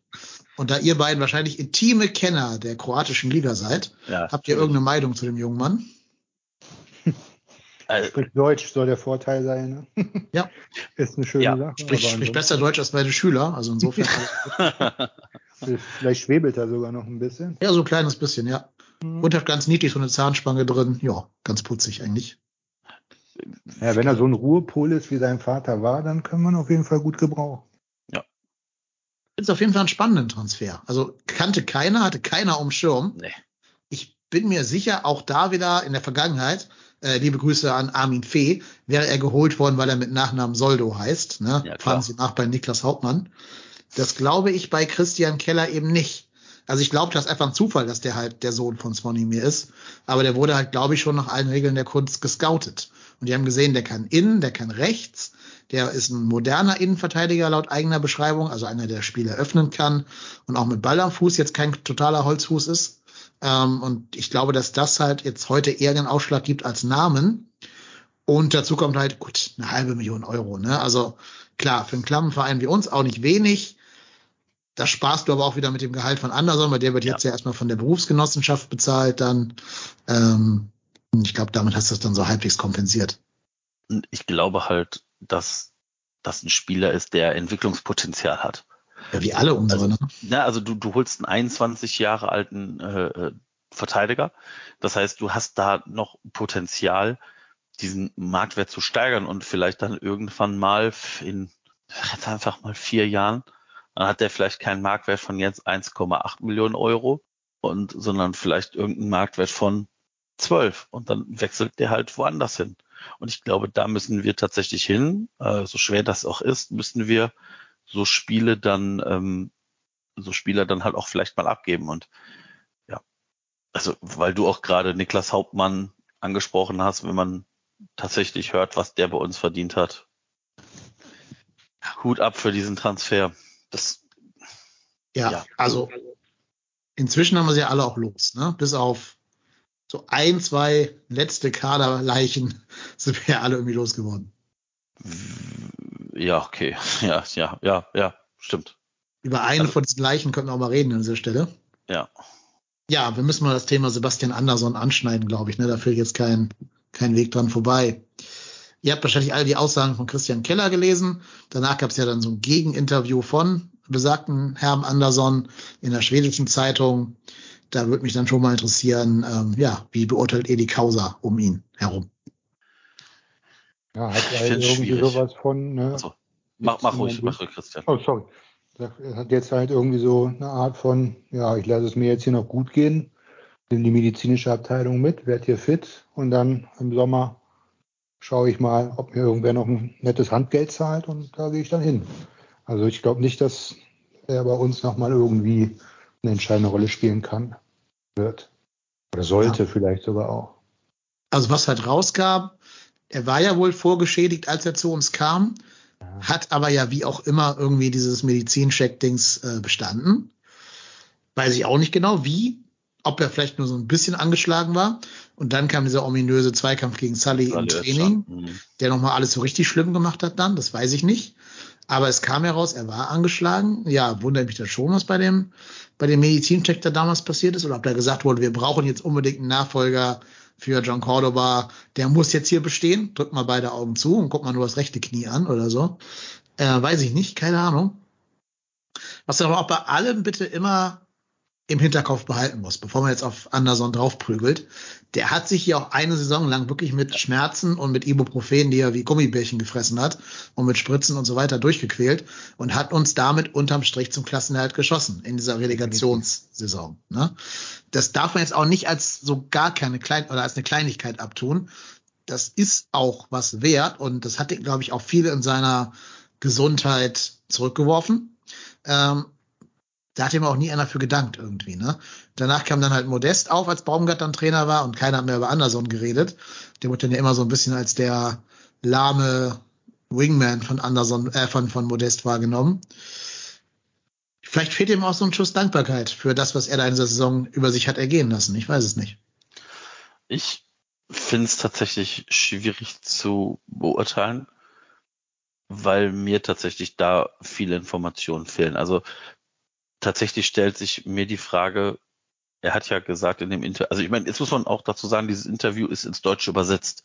Ja. Ich bin jetzt im Schwedischen nicht mächtig, Schande über mein Haupt, spreche es nicht als Muttersprachler und demnach muss ich mich da mit dieser Übersetzung zufrieden geben. Die Frage ist ja, wollten die Vereine ihn nicht haben oder warum ist dieser Trans warum sind diese Transfers gescheitert? Jetzt muss man aber auch dazu sagen, der FC hat ihm dieses Gehalt oder hat ihm diesen Vertrag gegeben. Der ist in keiner Verpflichtung, diesen Vertrag frühzeitig aufzulösen. Auch so gern ich das gesehen hätte, aber verpflichtend. Also wir, sind, also das ist eher andersrum, dass wir tatsächlich Sebastian Andersson ein bisschen dankbar sein sollten für das, dass er da wahrscheinlich schwer angeschlagen und unter Schmerzen gespielt hat. Das glaube ich. Das kann ich mir sehr gut vorstellen. Was ich tatsächlich schwierig finde, ist dieses Jahr, ich äh, bin hier beim FC immer falsch behandelt worden und glaube, dass Sebastian Andersson jetzt auch vielleicht nicht die hellste Kerze auf der Torte ist. Und ja, letztes kann ich nicht beurteilen. Aber hier wird schon gefragt, warum man sich denn nicht zum Saisonende hat äh, operieren lassen oder in der Winterpause, die jetzt kommt. Ich habe das so verstanden, dass die FC-Ärzte immer noch meinen, das muss nicht ja, behandelt werden. Genau. Aber dann war er bei Brøndby zum Medizincheck und die haben gesagt, boah, Digga, der ist ja total schaden, du musst es operieren lassen. Und ich glaube, das ist einfach ein Ärztedissens, mit dem wir hier reden. Ich glaube, unterm Strich haben die deutschen Ärzte eine andere Meinung als die skandinavischen Ärzte. Ähm, Und ich vermute mal, dass Anderson jetzt gesagt hat, ich habe mich jetzt lang genug durchgeschleppt. Ich mache das jetzt. Mach's jetzt. Und bis zur Winterpause durchschleppen geht auch nicht mehr. Das wären ja noch drei Monate oder so, die hätte dann mit Schmerzen weiterspielen müssen. Das würde ich jetzt auch nicht tun, für meinen Arbeitgeber körperliche Schmerzen auf mich nehmen. Vor allem, wenn es wirklich nur ein Glätten des Meniskus ist. Das ist ja nicht so krass eine Operation jetzt wie ein, wie ein neues Kreuzband oder irgendwas. Also mein Grundgefühl ist, die müssen sich einfach alle mal hinsetzen und miteinander reden.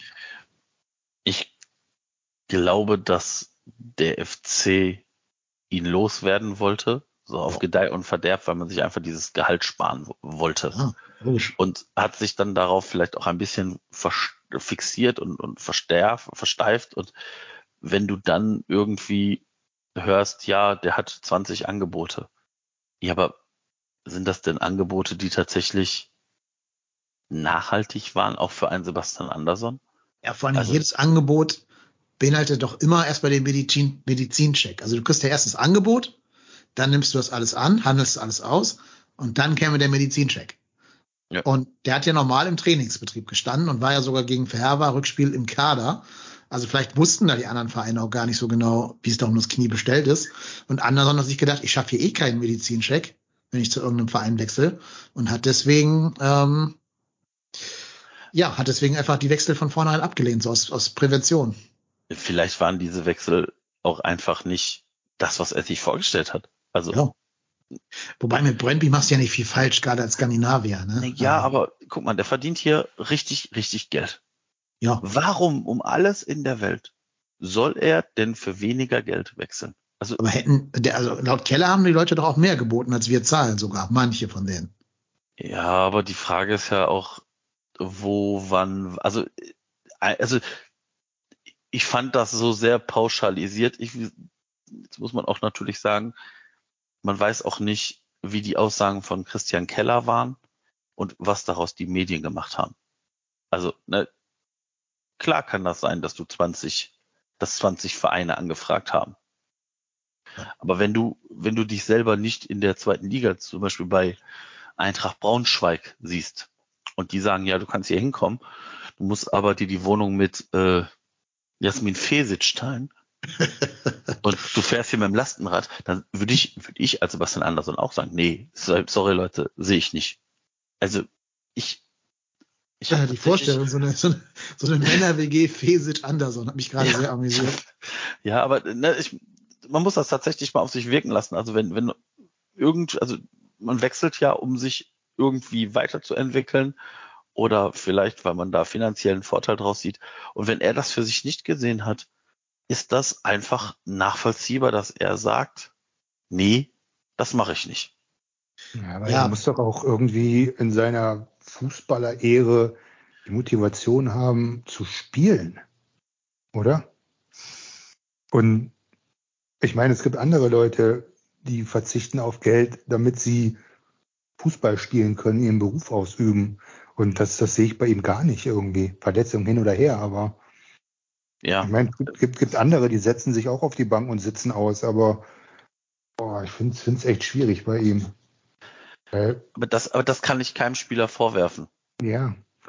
Also, ne, wenn, wenn, wenn mein Arbeitgeber jetzt morgen bei mir anruft und sagt, pass auf, wir haben uns da ein bisschen bei dir verrechnet im Gehalt, du verdienst eigentlich das Dreifache und ich selber der Meinung bin, hm, das könnte ein bisschen viel sein und das Gefüge passt vielleicht auch nicht im, ne, im Vergleich zu äh, Aufwand und Ertrag, würde ich auch nicht sagen, äh, nö, überlegt euch das nochmal. Und wenn dann, wenn dann mein Arbeitgeber nach einem halben Jahr kommen würde und würde sagen, äh, hier, ähm, du machst aber viel zu wenig für das Gehalt, würde ich sagen, ja Leute, ihr habt mir doch den Arbeitsvertrag da hingelegt, seid ihr Panne oder was?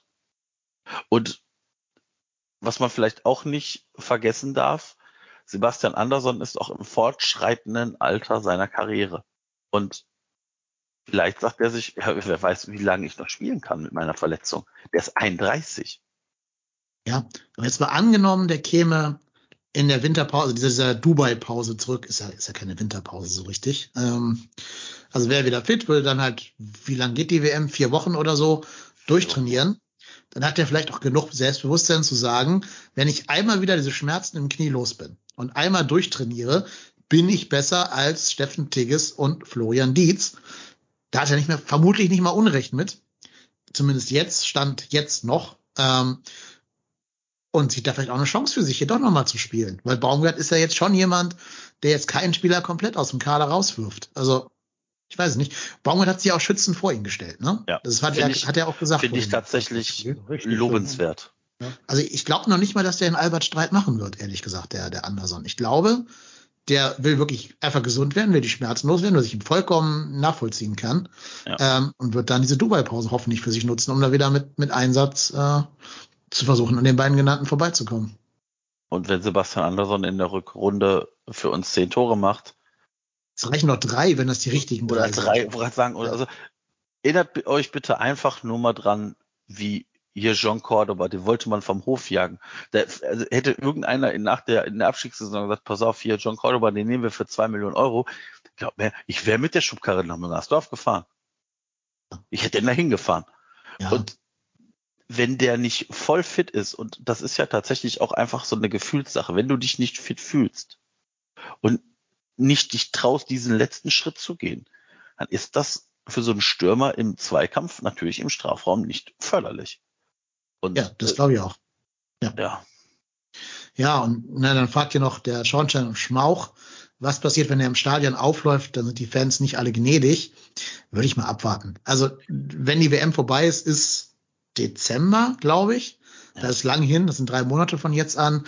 Da fließt auch noch mal viel Wasser den Rhein runter. das sehe ich auch Dann so. kannst du ihn ja vielleicht erstmal in einem Auswärtsspiel bringen und vielleicht nicht direkt in Müngersdorf. Überhaupt eigene Spieler auspfeifen finde ich sehr schwierig. Also gerade jetzt jemand, der sich ja, keine Ahnung, der hat jetzt ja nicht irgendwie die Frau vom, vom Baumgart angebaggert oder irgendwas. Also der hat sich jetzt ja hier Soll, objektiv, soll beim FC ja mal vorgekommen ja, sein. soll vorgekommen sein.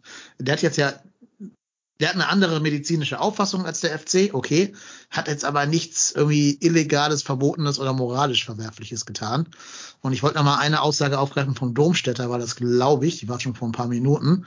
Ähm, er hat geschrieben, dass die Europapark-Klinik europaweit einen guten, äh, die Mediapark-Klinik europaweit einen guten Namen hat und man da keine Fehldiagnosen stellen würde. Ja, mit so Aussagen bin ich vorsichtig. Ähm, ich habe das, glaube ich, schon öfter mal erwähnt. Ich bin seit 23 Jahren chronischer Schmerzpatient und gehe seit 23 Jahren zu ganz vielen Ärzten. Und da ich ja auch privat versichert bin, als Beamter habe ich auch Zugriff auf sehr gute Ärzte. Und ich war bei den beiden sogenannten Koryphäen hier in, meiner, in meinem Se Sektor, die beiden größten anerkannten Experten in meinem Bereich hier in Deutschland. Und die haben beide die exakt andere Meinung wie der andere vertreten. Und von dem haben beide einen guten Ruf. Einer von beiden wird recht haben, der andere nicht, aber das kann ich als Laie halt nicht einsehen. Das liegt daran, dass Medizin auch ein Stück weit immer Interpretationssache ist einfach. Ähm, du siehst ein CT-Bild, aber das ist ja, du musst ja trotzdem draus was lesen, eine Diagnostik anstellen. Ne? Ähm, und das ist genauso, als wenn du die zwei größten deutschen Literaten nebeneinander stellst und denen irgendein dadaistisches Gedicht gibst, die werden auch nicht zur gleichen Interpretation kommen. Und das ist, glaube ich, bei Medizin manchmal auch so. Diagnose ist immer auch ein Stück weit, ähm, ja, also je nachdem, wie man halt Daten, Zahlen und Fakten auslegt, Bauchgefühl, Kenntnisse, ähm, Forschungsstand und sowas, da kann auch mal eine Koryphäe zu einer anderen Meinung kommen als eine andere Koryphäe. Und ich glaube auch nicht, dass die in da komplett blinde Vereinsärzte rumlaufen haben. Ich glaube auch, dass gerade Schmerzen auch etwas sind, was man nicht messen kann. Ja. Ich hatte vor, das ist glaube ich auch schon wieder zwei, drei, drei Jahre her, äh, über äh, Weihnachten habe ich mir irgendwie, ich, ich weiß nicht wie, ich bin aus dem Auto ausgestiegen und habe mir einen beim Ausstieg aus dem Auto einen Muskelbündelriss in, in der Wade zugezogen. Ich weiß nicht, wie ich das geschafft habe. Ich hab, bin irgendwie komisch aus dem Auto ausgestiegen und konnte nicht laufen. Ich konnte nicht laufen. Ich musste mich nach zehn Metern hinknien, weil das Bein komplett zugemacht hat, das Bein sofort taub geworden ist, die Füße angefangen haben zu kribbeln. dann bin ich zum ganz normalen allgemeinen Mediziner gegangen, weil ich dann habe ich dann irgendwie so zwei, drei Tage mit, äh, ähm, mit Schmerzmitteln und mit Wärmesalbe durchgeschleppt und äh, das hat alles nicht geholfen. Bin dann zu meinem Allgemeinmediziner gegangen und der hat dann gesagt, ja, das müssen Sie einfach weglaufen. Ja, Alter, ich konnte nichts weglaufen.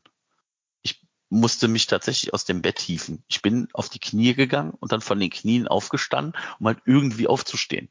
ich bin auch aus dem Bürostuhl so aufgestanden, dass ich mich nach vorne abfallen lassen, auf die Knie und dann aufgestanden bin, weil das so höllische Schmerzen waren. Und dann bin ich zum Orthopäden gegangen, der befreundeter Arzt meiner Eltern, also befreundeter äh, Freund meiner Eltern ist, so sagt man. Und der hat gesagt, jo, der Muskel ist tatsächlich durch, da kannst du nicht viel machen. Wir machen jetzt hier so eine Elektroschock-Methode, damit der die Muskeln wieder wie aktiviert werden. Aber das war schon nicht schön. Und ich kann mir das vorstellen, dass wenn du tatsächlich nicht komplett schmerzfrei bist, einfach bestimmte Bewegungen nicht machst. Also ich habe tatsächlich dieses Bein zwei Monate wie fast nachgezogen. Und das ist auch nicht gut. Also du nimmst ja irgendwann eine Schonhaltung ein. Und mhm. Schonhaltung ist immer schlecht. Ja, guck mal, der FCA hat sich beim Aussteigen aus dem Auto den Meniskus kaputt gemacht. Also, ja, vielleicht müsst einfach mal alle weniger Auto fahren, da passiert das auch alles nicht. Ja. Liebe Grüße an den FCHH. Wir Spitzensportler kennen das. Genau. Und der 0,2 Coach ist schon von äh, vom Trinkspiel abgekommen und beim Radler angekommen. Scheinbar hast du noch mal ein bisschen in die Folgen gegriffen, was die, trotz, äh, die tatsächlich angeht. Ja. Naja. Haben wir jetzt zum Transferfenster alles gesagt oder wie, wie zufrieden seid ihr damit? Hättet ihr noch irgendwelche mehr Bewegungen gewünscht? Vielleicht auch im Sturm? Ich, ich denke, wir kriegen das so hin mit der, mit der Mannschaft, die wir haben. Die, die Leute, die gebraucht werden, das haben wir beim Schindler jetzt gesehen, die sind von 0 auf 100 da. Und ich vertraue jetzt einfach mal der Mannschaft und dem Trainer sowieso, dass es bei anderen Lücken dann genauso funktioniert. Ja, ich, ich denke auch, wir wissen, dass Marc Uth wiederkommt. Das wird nochmal eine neue Würze reinbringen in den Angriff. Und da muss man halt so ein bisschen hoffen, dass entweder ähm, Tigges oder Dietz ja, halt so fünf, sechs, sieben Saisontore schießen. Oder köpfen. Ja. Einfach, einfach gucken. Aber ja, das werden wir irgendwie sehen, wie, wie sich das entwickelt. Ja. Aber ich bin da tatsächlich beim Christian, also wenn wir keinen Spieler haben, der uns völlig weiterhilft, und das haben die Offiziellen ja gesagt, dass du musst einen Spieler haben, von dem du auch glaubst, dass der dich weiterbringt. Ja. So ein, nochmal so ein äh, Max Meyer Transfer oder Dennis. So, ja, also, Entschuldigung, Emanuel Dennis, ne? Aber Emanuel Dennis, ich glaube tatsächlich, dass der unter Steffen Baumgart wahrscheinlich ein völlig anderer Spieler wäre. Also da ja. muss man auch immer sagen, passt der ins Spielsystem. Also das ist ja tatsächlich, na, ich sag schon wieder das tatsächlich, ne? Ähm, ich glaube, du, der, der Spieler muss in dieses Spielsystem passen vom Trainer. Und wenn du da nicht hundertprozentig von überzeugt bist, dass dieser Transfer deinen Kader weiterbringt, dann kann man auch mit diesem Kader weiterspielen. Das haben wir jetzt gegen Wolfsburg gesehen, dass das klappt und geht und möglich ist. Natürlich müssen wir jetzt aufpassen, dass sich da nicht noch mehr verletzen, aber Benno Schmitz ist ja zumindest wieder im Aufbautraining und Marc Uth wird ja dann irgendwann wiederkommen und die, die werden den Kader ja dann wieder besser machen und du kannst ja jetzt auch keinen Kader bauen, der 35 Spieler groß ist, weil wann willst du die einsetzen? Ja. Weil du, du hast ja jetzt halt, immer schon Streichkandidaten, ne?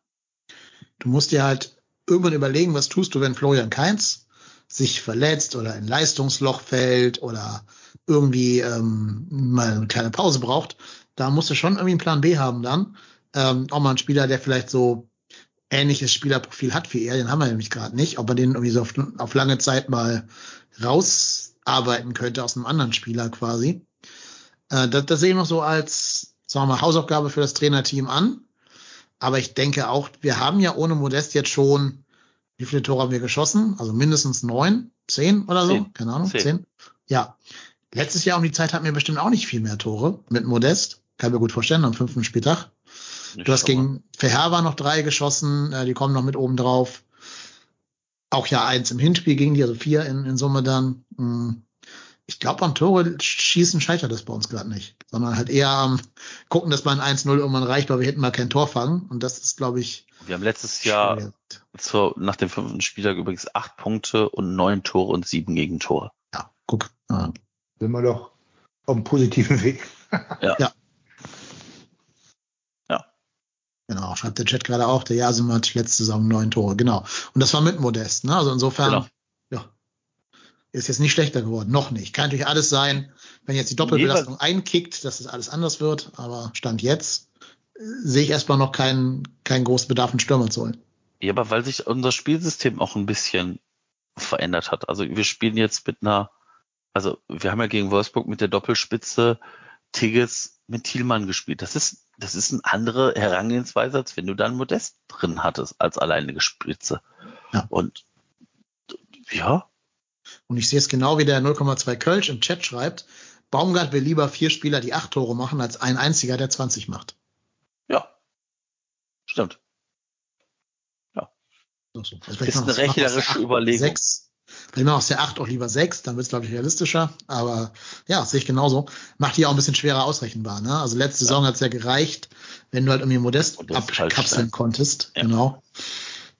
Ja, also ich, ja, nach vorne mache ich mir wenig Sorgen, weil Baumgart halt immer dieser, dieser Offensivfußball sein wird. Unter Gistol wäre ich jetzt komplett besorgt. Weil da ist- kriegst du Ja, im Spiel eine. Chance und die muss halt einer dann reinmachen. Und da darf dann halt bitte nicht irgendeiner stehen, der drei Chancen braucht für ein Tor, sondern halt, da muss dann irgendeine Killermaschine stehen. Aber Baumgart hast du ja immer deine Chancen. Die kriegst du ja immer irgendwie, alleine wegen dieses Chaos-Pressings da vorne drin und dieser Überladung der Offensivzonen. Also die Chancen werden da sein. Und ja, zur Not, Diego Costa ist immer noch ohne Vertrag, dann holen wir uns halt den. Ja, man weiß ja auch nicht, ich, wäre jetzt auch tatsächlich eine sehr kurzfristiges, äh, kurzfristiges Ding gewesen. Also ich glaube schon, dass man schon guckt, langfristig, welche Spieler haben wir gescoutet, welche Spieler passen zu uns.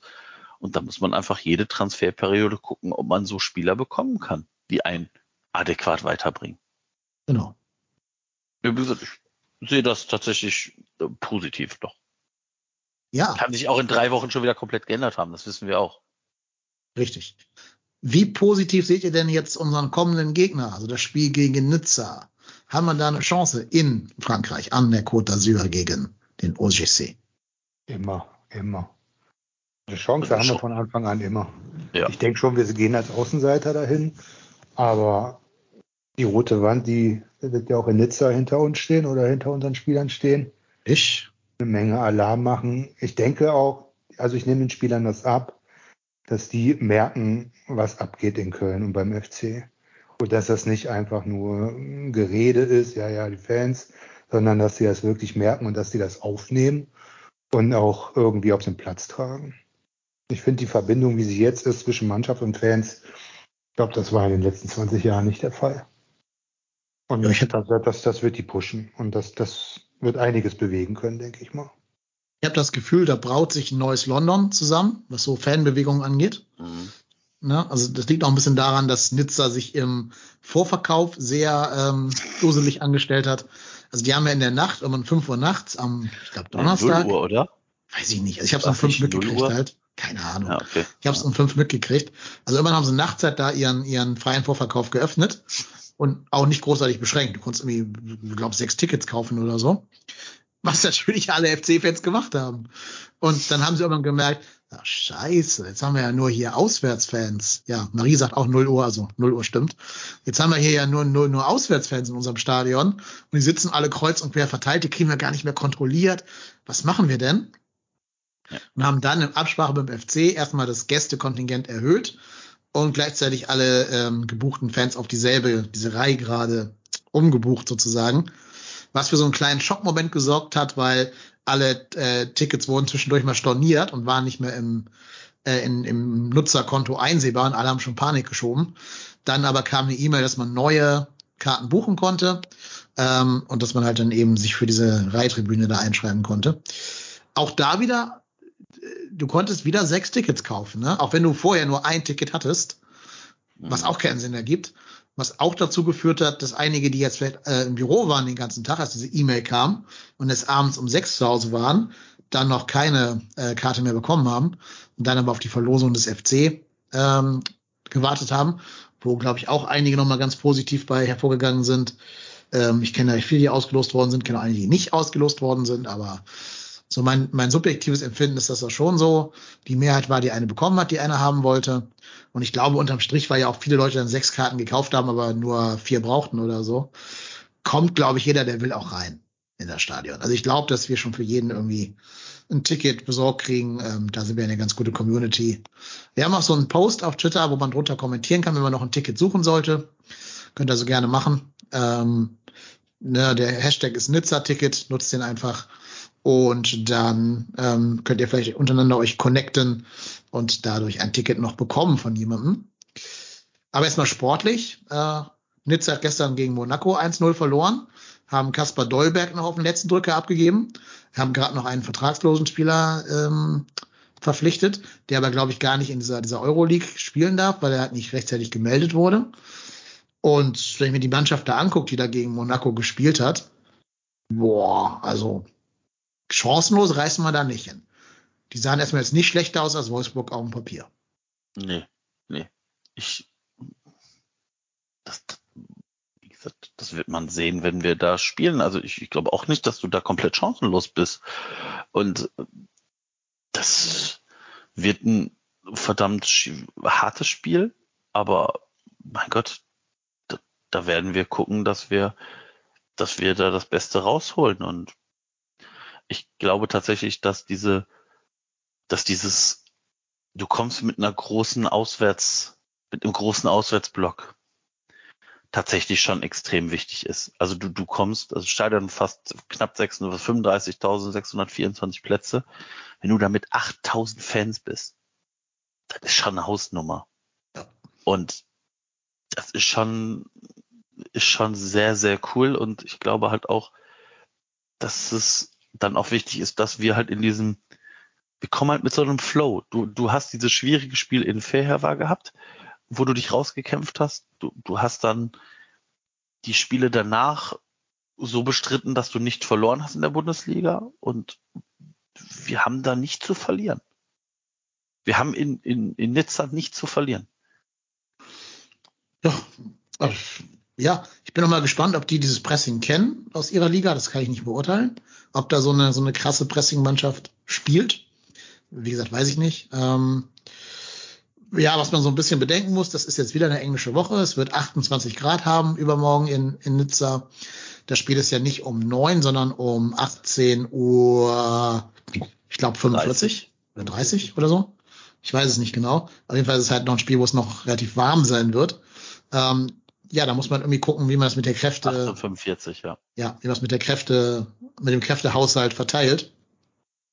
Auch mit Hinblick auf das Spiel gegen Union dann am darauffolgenden Sonntag. Äh, das wird, glaube ich, die größere Kunst sein. Ob man da wirklich alles raushaut, ne? also ob man da wirklich mit voller Power und komplett bedingungslos auf Sieg geht oder weil man weiß, dass es ja sechs Spiele sind und man hier mit dem Punkt dann zufrieden wäre. Du weißt nicht, ob das im Baumgarts naturell liegt, dann auf Verwaltungsfußball umzuschalten, wenn es da 1-1 steht oder so. Und Nizza auch keine Ambitionen hat, nochmal ein Tor zu schießen. Ähm, ja, vorstellbar. Ja, weiß ich nicht, keine Ahnung. Kann ich mir Baumgart echt schwer vorstellen, ja. Ja. Also, wie, wie würdet ihr ihn aufstellen? Selbe Mannschaft wie gegen Wolfsburg oder würdet ihr immer rotieren? Also ich glaube, bei der Abwehr, da können wir nicht viel verändern. Höchstens Petersen irgendwie. Ja, Petersen, ja. aber Soldo reinschmeißen, das wird wohl noch keine Option sein. Ja. Und ja, die Flügel, boah, meiner von Anfang an wäre eine Option. Mhm. Der ist natürlich krass schnell. Ja. Wen, ja, wobei so, so, so ein Miner, wenn du den in der 60. Minute mit seinem Tempo dann bringst, gegen ja. vielleicht eine schon. Eine Waffe, ne? Ja. Die spielen ja schon, also Nizza spielt ja auch so Dreier respektive Fünferkette. Und wenn du da tatsächlich den gegen so einen, gegen Opa Dante ins Sprintduell setzt, der 38 ist. Ich meine, klar, wahrscheinlich hat Dante bessere äh, äh, Werte als ich, aber das weiß ich nicht. Also sehe ich schon. Also, also ich sag mal so, Dante kann aus dem Auto aussteigen, ohne sich den Meniskus zu reißen dabei. Ja, weiß ich nicht, weiß ich nicht. Das sehe ich noch nicht. Das habe, weiß man nicht. Vielleicht hat er das ja auch schon getan. Vielleicht hat er das auch schon gehabt, ja. Ja, naja. aber. Ja, stimmt, aber das ist, glaube ich, eh das, was, was äh, Linden Meiner immer zum Verhängnis wird, dass der immer so schnell ist, dass der zu schnell ist für die Startelf. Dass alle sagen, ab der 60. hilft er dir mehr als ab in der Startelf. Konnte bei seinem einen Startsatz, Einsatz ja auch nicht für sich Werbung machen. Ähm, ja, mal gucken. Aber ich würde ihn auch, glaube ich, von später erst bringen. Und den Rest, ich glaube, der Rest stellt sich fast von alleine auf. Also der einzige Move, den du haben kannst, ist halt Hector ins Mittelfeld, Petersen da links, wenn du irgendwie einen von deinen Mittelfeldlaufmaschinen da mal eine Pause gönnen möchtest. Alle anderen würde ich, glaube ich, spielen lassen. Ja, ich kann es mir tatsächlich, also die Frage wird sein, ja, nee, du kannst nicht, nee, also tatsächlich, vielleicht kannst du überlegen, ob du Lubicic auf die 10, nee, also statt Duda setzt und dann mhm auf rechts, aber ja, meine auf rechts ist, sehe ich jetzt auch nicht so hart. Ne? Vielleicht Lemperle, also äh, keine Ahnung. Also Ja, Lemperle glaube ich doch nicht dran. glaube ich auch nicht dran, aber äh, viele, also Eher, dass Thielmann ja auch- rausrotiert oder Damian rein. Also vielleicht auch Thielmann auf rechts. mit raus meine ich auf den Flügel raus, nicht aus der Mannschaft raus. Ja. Nee, äh, genau, also Thielmann auf rechts und dann vielleicht, die Frage wird ja auch sein, ob Dietz wieder fit ist. Wer spielt dann Tigges, Dietz? Äh, wen, kannst du vielleicht Adamian mit einem der beiden spielen lassen, also auf der Thielmann-Position, Lubicic auf die Duda-Position, also da ist sehr viel möglich. Aber das sind halt, ich glaube, Nuancen, die du Ja. umstellst. Ja, also Hallo FC schreibt noch, unterschätzt den Favre nicht, das ist ein Taktikfuchs. Ja, was, was Tittenkalle äh, ergänzt oder äh, kontert mit, vielleicht wird er nochmal wegen uns gefeuert. Gab es ja schon mal diesen Fall. Wobei ich glaube, es war ein Rücktritt und kein gefeuert werden. Aber klar, der ist ein Taktikfuchs. Nur ich habe bei Baumgart und seinem Trainerteam nicht das Gefühl, dass die sich mal auf dem falschen Fuß haben erwischen lassen. Der macht jetzt nicht so diese krassen Pep Guardiola, zehn Spieler rotieren, bla bla bla Geschichten da. Aber ähm, der weiß auch, glaube ich, dass er sich nicht auscoachen lässt oder wie er sich nicht auscoachen lässt. Der ist schon, das ist halt so ein, so ein, ja, ein cleverer Typ einfach. ich glaube, das werden, werden Dos, also kleine Dosierungen sein, die man guckt. Und ich glaube halt auch, dass da das Scouting ja schon angesetzt hat. Also, ne, also OGC Nizza, das ist jetzt kein Verein, den man jetzt nicht unfassbar gut, also den wirst du unfassbar gut scouten können. Das guckst du dir einfach, ich glaube, bei, bei The Zone sogar an. Und ähm, ja, also das Trainerteam wird die Mannschaft da so einstellen, dass es am, dass es Sinn macht, dass die, dass es zusammenpasst und dann feuerfrei. Also es kann natürlich auch komplett in die Hose gehen, aber Klar. das kann es ja jedes Mal. Ich sag mal so, wenn, also, wenn ein Spiel die Saison in die Hose gehen muss, ist mir lieber, dass es in der Euroleague, Conference League passiert, als in der Bundesliga, weil ich immer noch sage, Klassenerhalt ist Ziel Nummer eins vor allem anderen. Ja. Gruppenphase, also ich meine K.O.-Phase äh, in der, in der Conference League ist geil, super, noch mehr Reiseziele für uns alle. Aber es ist halt auch die Sahne auf der, auf der Torte. Erstmal den Boden gießen. Deswegen, wenn ich mir ein Spiel aussuchen muss, würde richtig auf die Fresse kriegst, dann lieber Conference League als in der Bundesliga gegen halt Union oder so. Ja, aber nicht unbedingt das erste. Ja, ich, Das Also- dann doch vielleicht. ja, aber das, das erste kann man am leichtesten noch reparieren. Ne? Kannst du immer Ja. sagen, es war der schwerste Gegner, es war deren Heimspiel, es war heiß, bla bla bla. Also da kannst du am ersten noch eingreifen. Ich glaube, da wäre es nerviger, das letzte Spiel zu verlieren, wo du nachher nicht mehr reagieren kannst, dann, wenn du vielleicht dann dadurch ausscheidest oder so. hm. Ja, Aber klar, für alle, für alle 8000 im Stadion wäre schon schick, dann auch mal einen Auswärtssieg zu sehen, tatsächlich. ja. Ja. Apropos Nizza, ich habe für euch drei Fragen vorbereitet. Habt ihr Lust? Ja, Klang jetzt aber nicht so motiviert. ja, kann, kann, ich, über den Verein kann ich tatsächlich äh, wenig sagen. Ja, ich glaube, es sind Fragen, wo man zumindest eine Idee von haben könnte, teilweise. Bei manchen. Schau mal. So, Achtung. Die erste Frage ne, betrifft schon mal unsere Transferpolitik. Wir haben ja gerade einen, den Sohn eines berühmten Ex-Fußballers geholt, nämlich Nikola Soldo, der Sohn von Svonimir Soldo. Welcher berühmte Sohn eines berühmten Fußballers hat nie für Nizza gespielt? Ist die Frage klar? Also, Ja. Ne, wessen Sohn Ja, hat nie für Nizza Sohn hat nie für, für Nizza Genau. gespielt. A. Der Sohn von Patrick Kluivert. B. Der Sohn von Lilian Thuram. Oder C. Der Sohn von Zinedine Zidane. Justin Kluivert hieß der, ne? Das steht jetzt in der Frage nicht drin, deswegen beantworte ich das nicht. Also der Sohn von Patrick Kluivert, der Sohn von Lilian Thuram oder der Sohn von Zinedine Zidane.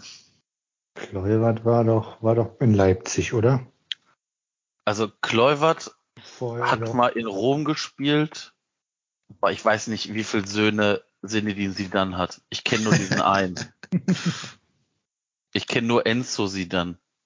Ich, Ja, der ist Franzose, er wird als Essen da gespielt haben. nee, ich glaube nämlich, dass der Zidane-Sohn, also ich, jetzt kommt mein, jetzt kommt mein Fußball-Sachwissen, ähm, nämlich bei Real Madrid in der Jugend gespielt hat. Das weiß ich nämlich, weil irgendwann mal bei FIFA 98 oder äh, 2019, 2017, 2018 man den auswählen konnte als, aber es gibt, ich meine, die hat noch mehrere Söhne. Hat er nicht auch einen, Torhüter als Sohn. Also ich sag, ich sag sie dann. Okay, dann loggen wir das ein. Bestimmt falsch. Nee, ist richtig. Ah, Ja, also weder der Torhütersohn, der heißt Luca Sidan, noch Enzo Luca Sidan haben jemals, Ja, jemals okay. für OGC Nizza gespielt. Justin Kluivert war dahin ausgeliehen von den Dosen an Nizza. Und Von Lilian? Thuram hat noch einen, bitte? von Red Bull? Okay. Und Lilian Thuram hat noch einen zweiten Sohn. Also nicht den bei Gladbach, sondern noch einen zweiten. Und der spielt gerade aktuell bei Nizza. Ach so. Was Sachen gibt's? Ich wusste nicht, dass der Tyram bei Gladbach der Sohn von Lilian Thuram ist. Was? Okay. dann Nein, ist- wusste ich nicht. ja, gut. Wusste ich wirklich nicht. Das Na war gut. jetzt Seid ihr verziehen, weil sind Gladbacher, die muss man nicht, nicht kennen. Markus Tyram und Ja, den anderen weiß ich Kefren. Den Namen kann ich nicht aussprechen, genau. Aber der spielt im, im zentralen Mittelfeld und hat auch gegen äh, Monaco jetzt gespielt, der Tyram-Sohn. Oh, Da war halt der doppelte Boden, dass das eben nicht der, der Gladbacher ist. ah, okay. Dein Un Unwissenheit hat dich also quasi gerettet in dem Moment. Ja, also wusste ich wirklich nicht. Also stande über mein Haupt. Aber mit äh, äh, hier Gladbach, da beschäftigt man sich ja nicht. Nein. So, nächste Frage. Du bist ja nicht der allergrößte Fan von Lucien Favre als Trainer. Ist richtig, ne? Mhm. Gut. Das war die falsche Antwort, leider verloren. Nächste Frage. Nein. Ähm, die Frage ist, Lucien Favre hat, stand meiner Statistik hier, 796 Spieler als Trainer betreut. In allen seinen Stationen. Also in der Schweiz, in Deutschland und jetzt halt in Nizza. Ne? 796 Spiele. Fast 800. Wie viele Punkte hat er in 796 Spielen ercoacht? Naja. Waren es A, 1340 oder B, 1002 oder C, 879? Soll ich nochmal? Mhm. Also es geht, Vielleicht, wie viel, wie viel Spiele? ja, schreib, nimm mal einen Stift und einen Zettel, schreib dir das mal auf. Ich wollte sagen, ich muss mir das aufschreiben. 796 Spiele. 796 Spiele. Fast 800, kannst du dir vielleicht merken. Warte, ich muss mir, ich rechne mir das jetzt aus. 796, ja. Ja. A, 1340, also 1340. Ja. B, 1002. Oder C, 879. Wie viel? 800? 79. Also, wenn man 796 Spiele nimmt und das mit drei multipliziert, komme ich auf 1592 Spiele. Nee, Punkte, nicht Spiele. Äh, Punkte, meine ich ja.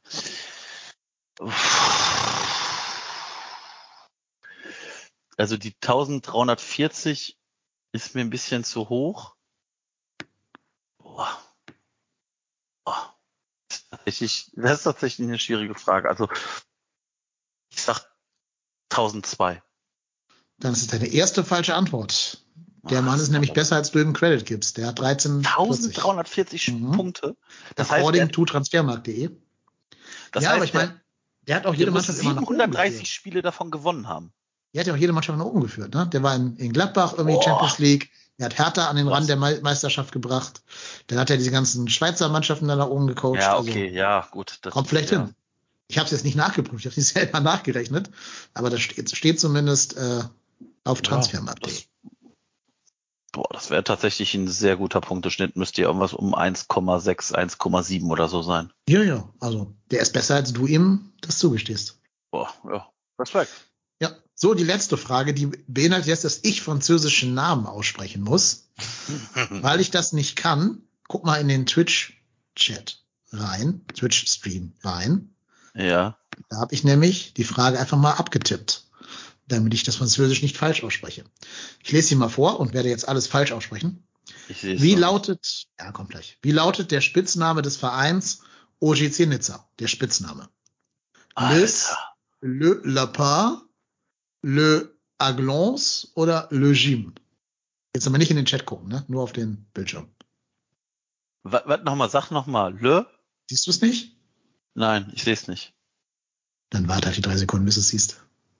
Ich sehe jetzt noch Uff. Ups, sehe ich auch. Boah, jetzt mü- müsste ich natürlich die Übersetzung haben. Die haben irgend so einen schäbigen Vogel da in ihrem Wappen, ne? haben die nicht einen Vogel in ihrem Wappen? Nee, haben Das sie nicht. verrate ich jetzt nicht. Ich habe es auch bei WhatsApp geschickt, damit du es da siehst. Le Lapin. pense, Le, Le Saigons oder Le Gym? Jetzt, jetzt rall ich das. Du meintest auf dem Bild, ich habe die ganze Zeit in die Kommentare geguckt. Alter. Das ist aber auch ein Otto, ey. Ich sag mal zu dir, guck nicht in den Chat, du. Ja, okay, ja, ja. Le Lapin. Was ist denn Lapin? Das müsst ihr alles Ähm, wissen. darf ich mir das übersetzen? Nee. Dann findest du ja am Ende noch die Lösung. Boah, ich hätte gesagt, das Lapin aber mit ne Chien, Chien, Hund. Äh, boah, ich nehme le Ai- Ai- Ai- Aiglon. Les, Aigl- les Aiglons. Tja, so nennt man die Spieler des Vereins. Aber nicht Ja. den Verein. Nicht den Verein. so. Düdüm. Le Der Gym Verein heißt Le Gym, weil er früher aus einem Gymnastikverein hervorgegangen ist. Ah, okay. Ja, okay. Also wir spielen bei Le Gym am Aha. Donnerstag. Steht das dann Ja. auch in dem OGC für Gym Club vielleicht? Wahrscheinlich. Das könnte sehr ja. gut sein, Olympique. ja.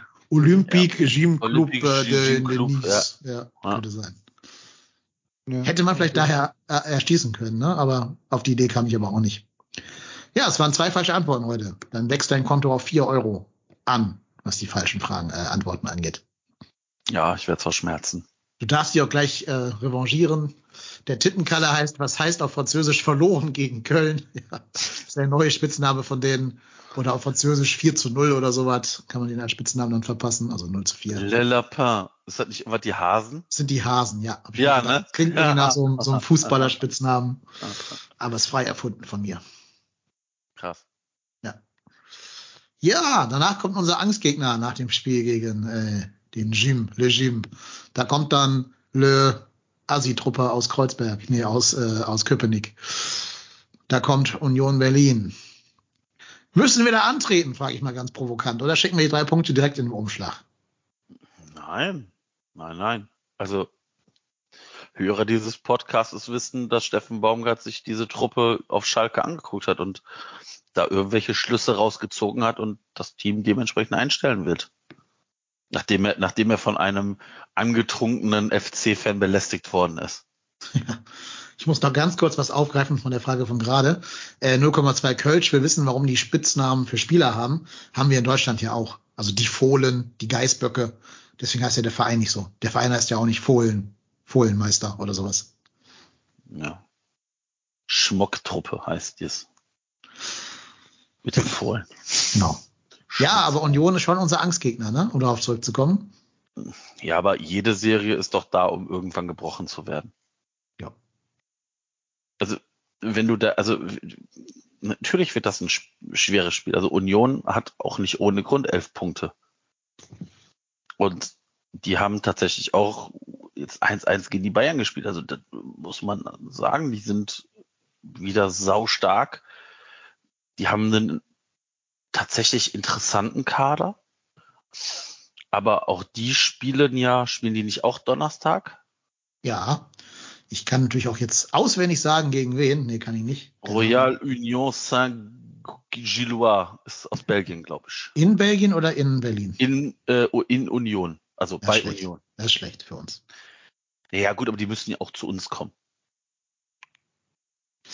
Ja, trotzdem ist es eine geringfügig äh, kleinere Reise als an die Côte d'Azur. Ne? Oh, aber, aber aus Berlin jetzt Ja, nach genau, von Berlin nach Belgien.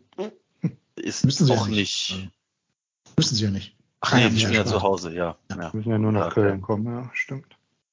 Ja, da setzt sie einmal den ICE-Sprinter und bist in dreieinhalb Stunden da. Ne? ist jetzt nichts Ja. Gravierendes. Ja, aber wird, wird ein knackiges Spiel. Also, die haben gegen Hertha gewonnen, das Derby. Die haben gegen Mainz unentschieden gespielt, gegen Leipzig gewonnen, gegen Schalke gewonnen, gegen Bayern unentschieden gespielt. Gegen Schalke 1 zu 6. Ne? Aber das war Mhm. natürlich, Ja, aber wie wir schon rausgearbeitet haben, war das natürlich ein glückliches 1 zu 6. Und gegen Hertha gewinnen die immer. Das, das heißt nichts. ja, aber ja, ja, wird wird wird ein wird ein hartes Brett dieses Spiel. Aber Ja. ich glaube, das steht und fällt auch damit, wie wie kommen wir aus dem Spiel gegen Nizza raus. Also stell, stellt euch mal bitte wirklich vor, du holst da einen Punkt oder gewinnst vielleicht sogar. Dann hast du ja weiterhin diesen diesen Boost, der von hinten kommt. Du hast einen du hast ein Heimspiel. Warum soll das, warum soll das nicht funktionieren? Ich glaube tatsächlich, dass das Ergebnis des Nizza-Spiels vollkommen egal ist für das Sonntagsspiel. Darfst halt nicht mit zehn Verletzten da rausgehen oder mit äh, irgendwie angeschlagenen Spielern. Das sehe ich schon genauso. Aber ich glaube, das Ergebnis ist vollkommen Wurst für das Ergebnis vom Sonntag. Hm. Aber das ist doch, aber das ist doch eine Kopfsache. Wenn du weißt, du hast einen guten Lauf, dann ist das, das ist wie, wie die meisten Sachen einfach ein Kopfding. Wenn du weißt, du hast einen guten Lauf, dann hast du einen guten Lauf. Das eine bedingt ja auch ein bisschen das andere. Ja, wenn du verlierst, sagst du jetzt, äh, machen wir alles wieder gut im Heimspiel gegen Union. Also das kannst du so oder so drehen. Ich glaube, klar, das ist, natürlich, das ist natürlich legst du das immer so aus, wie du es haben willst, Ja, aber genau. wird ein, wird ein schweres Spiel tatsächlich. Also Ja. Union ist tatsächlich ähm, da oben angekommen und beißt sich da immer von Jahr zu Jahr wie Freiburg fest und, Und wie der erste FC Köln. und wie der erste FC Köln. Und Zwei Pünktchen mehr als wir. ja, könnten die überholen. Ja, könnten wir. Ja, das, das ist so wie letzte Saison, da hätten wir es auch machen können. Irgendwie. Mhm. Ich denke halt auch, dass wir da gegen ein Bollwerk wieder anrennen, die uns dann eventuell mit ihren neu gehypten langen Bällen dann, die jetzt auf einmal wieder inseln, fertig werden können, überspielen können und dann stehen wir da.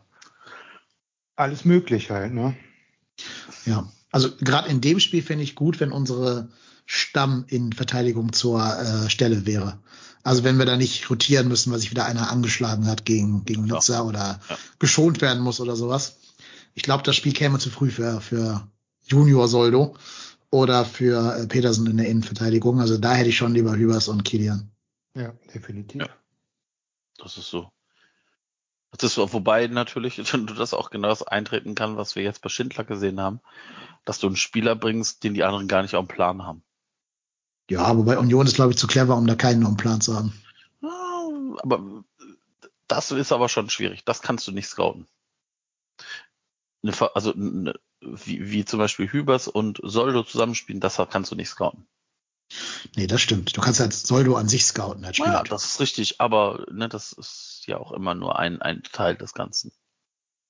Aber ja, wird eine, wird eine brutal schwierige Partie. Du spielst gegen ein Team aus dem oberen Drittel, ja. Ja, bin mal gespannt. Also auf jeden Fall musst du da irgendwie ein Mittel finden gegen Jordan und gegen Becker. Die sind natürlich schon ein gutes Stürmer-Duo. Ja, schon, schon wirklich, also tatsächlich sind die schon sehr, sehr, sehr, sehr stark. Also also Jordan Sibatieu, da Guter Mann. du schon auf der Hut sein, ne? Ja, guter Mann. Ist kein Florian Dietz, aber schon ein ganz guter. Ah, fehlt ihm noch ein bisschen. Aber ich muss ja sagen, und das, das macht mir selber so ein bisschen Angst. Ich habe irgendwie ein gutes Gefühl für Sonntag. Das, das geht bei mir nie gut, aber irgendwie glaube ich, dass die Serie endlich mal reißen wird und wir da irgendwie uns durchwurschteln werden zu einem Sieg. Ja, wäre, wäre ja nicht unwichtig. Also stell mal vor, du hast dann nachher zwölf Punkte. Ja, Wir haben übrigens in der Bundesliga erst einmal unentschieden gespielt und fünf Niederlagen. Also jupp. Sollten wir vielleicht mal aufbessern, diese Bilanz. Kann ja auch nur besser werden, ne? Ja.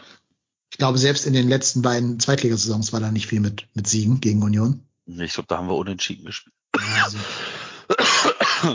danke Ja, fürs Spiel- Minuten. Entschuldigung, das kam unerwartet. Ähm, das An- 1-1 im das Ja. 1-1 war, glaube ich, ein Zuhause und dann, ich glaube, auswärts haben wir, glaube ich, verloren, ne?